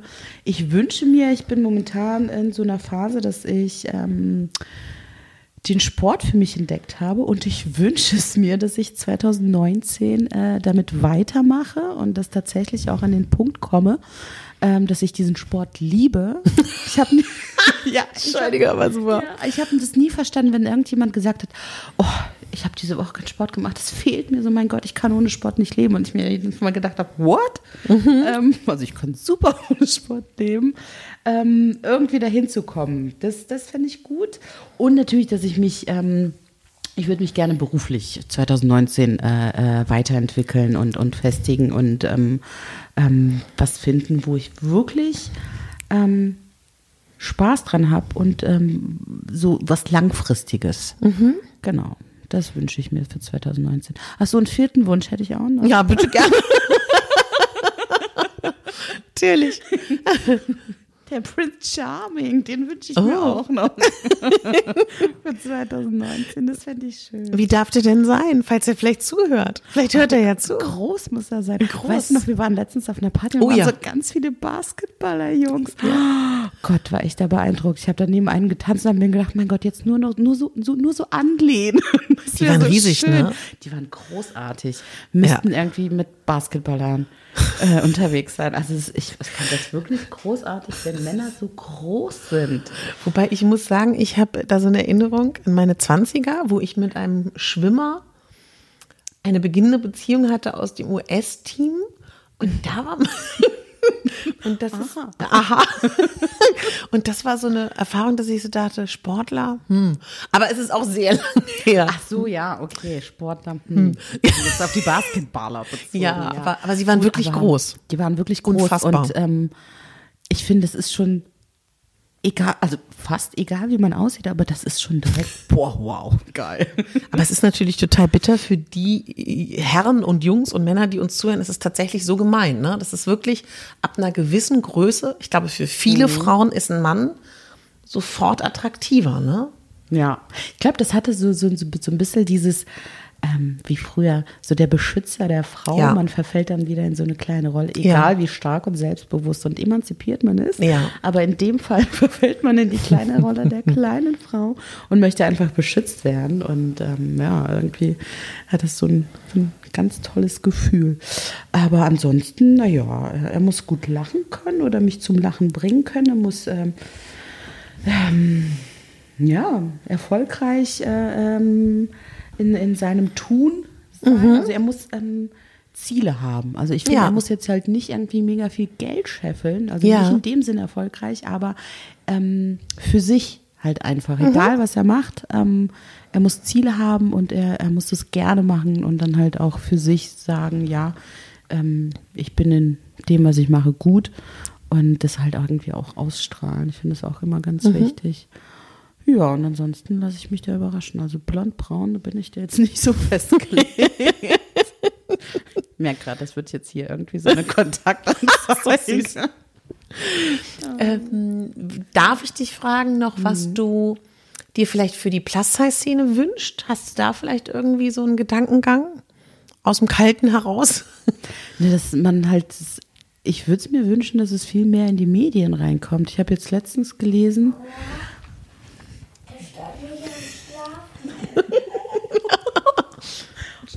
Hallo Love. Also wir mussten kurz unterbrechen, weil dein zauberhaftes Kind gerade reingekommen ist. Wir haben es, wir haben deinen Sohn gestört, ne? ja, tatsächlich, also ich hätte nicht gedacht, dass mein Sohn irgendwas beim Schlafen stört, aber unser Gegacker hat ihn gestört. Aber ich habe ihn wieder ins Bett gebracht, alle Türen verschlossen, jetzt ist alles wieder gut. Du wolltest noch kurz erzählen mit den, ähm, dass du findest, dass Plus Size mehr in den Medien stattfinden sollte und dann wolltest du, glaube ich, ein Beispiel heranführen. Ach so, ja, genau. Das würde ich mir wünschen, dass es ähm, viel, ähm, viel mehr da reinkommt, weil ich habe jetzt gelesen, dass, ähm, gut, ich fand die Sendung auch nicht besonders gut, aber Curvy Model, Plus Size Model. Mhm. Curvy Supermodel, ne? Supermodel soll jetzt komplett abgesetzt werden. Ja, habe ich auch gelesen. Mhm. Und das finde ich halt trotzdem schade. Total. Also, weil dann verschwindet halt schon wieder so ein Format ähm, aus dem Fernsehen und ähm, Ja. Mhm. wirft das Ganze wieder so ein bisschen nach hinten. Und ich würde mir wünschen, dass er halt, ob jetzt ähm, in Talkshows, in Moderationen im Bereich oder ähm, einfach präsenter Ja. Mhm. das Ganze, dass man halt ähm, ja sieht, es gibt auch normale Frauen und es gibt auch äh, dicke Frauen und äh, die genau das Gleiche alles tun und machen können. Ja, und was man ja auch so gesehen hat, dass dadurch ja auch so eine Figur wie Angelina Kirsch überhaupt entstehen konnte ne? und Ja, auch präsenter genau. wurde. Wenn ich dich noch abschließend fragen darf, wie du aus deiner Modedesign-Sicht diese, ähm, wer das noch nicht mitbekommen hat, Angelina Kirsch hat halt mit Aldi eine Kooperation für große Größen. Und was wir ja auf jeden Fall sagen können, davor war, glaube ich, immer die große Größenkollektion für Aldi wirklich beschränkt auf drei, vier, fünf Teile, oder? Es war immer eine sehr kleine ja, Kollektion, ne? Ja, ja, es war immer nur saisonal. Entweder gab es dann halt mal T-Shirts und, und Leggings oder Ja. es gab mal halt mal eine Jacke oder es gab mal dann vielleicht drei Parker, äh Quatsch, drei Strickjacken oder Mhm, so eine Strickserie. Aber so in dem Umfang gab es das noch nicht. Ne? Ja. ähm, wie ich die Kollektion Ja. finde. Ähm, ja, also ich, sie ist auf jeden Fall massentauglich Mhm. und das ist ja ganz gut. Äh, ähm, es sind schon ich habe mir auch einige Teile selber gekauft tatsächlich. Ähm, ähm, ich bin angenehm äh, überrascht auch über die Schnitte. Ja. Ähm, ich finde, die Sachen sitzen gut, haben eine gute Passform und ähm, haben halt auch schon auch einen modischen Aspekt, aber es bleibt halt alles im Rahmen. Also es ist Ja. halt natürlich, es ist Aldi, es ist ein Ja. Massenprodukt äh, Produkt und äh, soll auch die Masse ansprechen und Ja. für den Preis ist es natürlich unschlagbar. Also ich fand ganz interessant, ich hatte ja eine Kooperation auch mit Aldi über diese Kollektion, dass mir ein paar Frauen geschrieben haben, dass sie so enttäuscht sind, dass es wieder kein eng anliegendes Body-Icon-Kleid gibt, wo ich dann so denke, verstehe ich, aber man kann es ja auch so wie ich gemacht habe, im Gürtel dann vielleicht irgendwie Ja. taillieren und ich glaube einfach, man kann auch von einem großen Konzern nicht erwarten, dass die jetzt auf die unterschiedlichen Figurtypen extrem eingehen, weil ich auch einfach glaube, dass die Durchschnittsfrau auch gar nicht so körperbetont sich kleiden möchte. Ich glaube, das denkt man dann vielleicht in der Community, weil wir vielleicht auch alle weiter sind. Aber ich glaube, die Durchschnittsfrau ab Kleidergröße 44 will nichts Enges Nein, tragen, überhaupt ne? nicht. Und man muss sagen, es sind ja jetzt auch keine Säcke.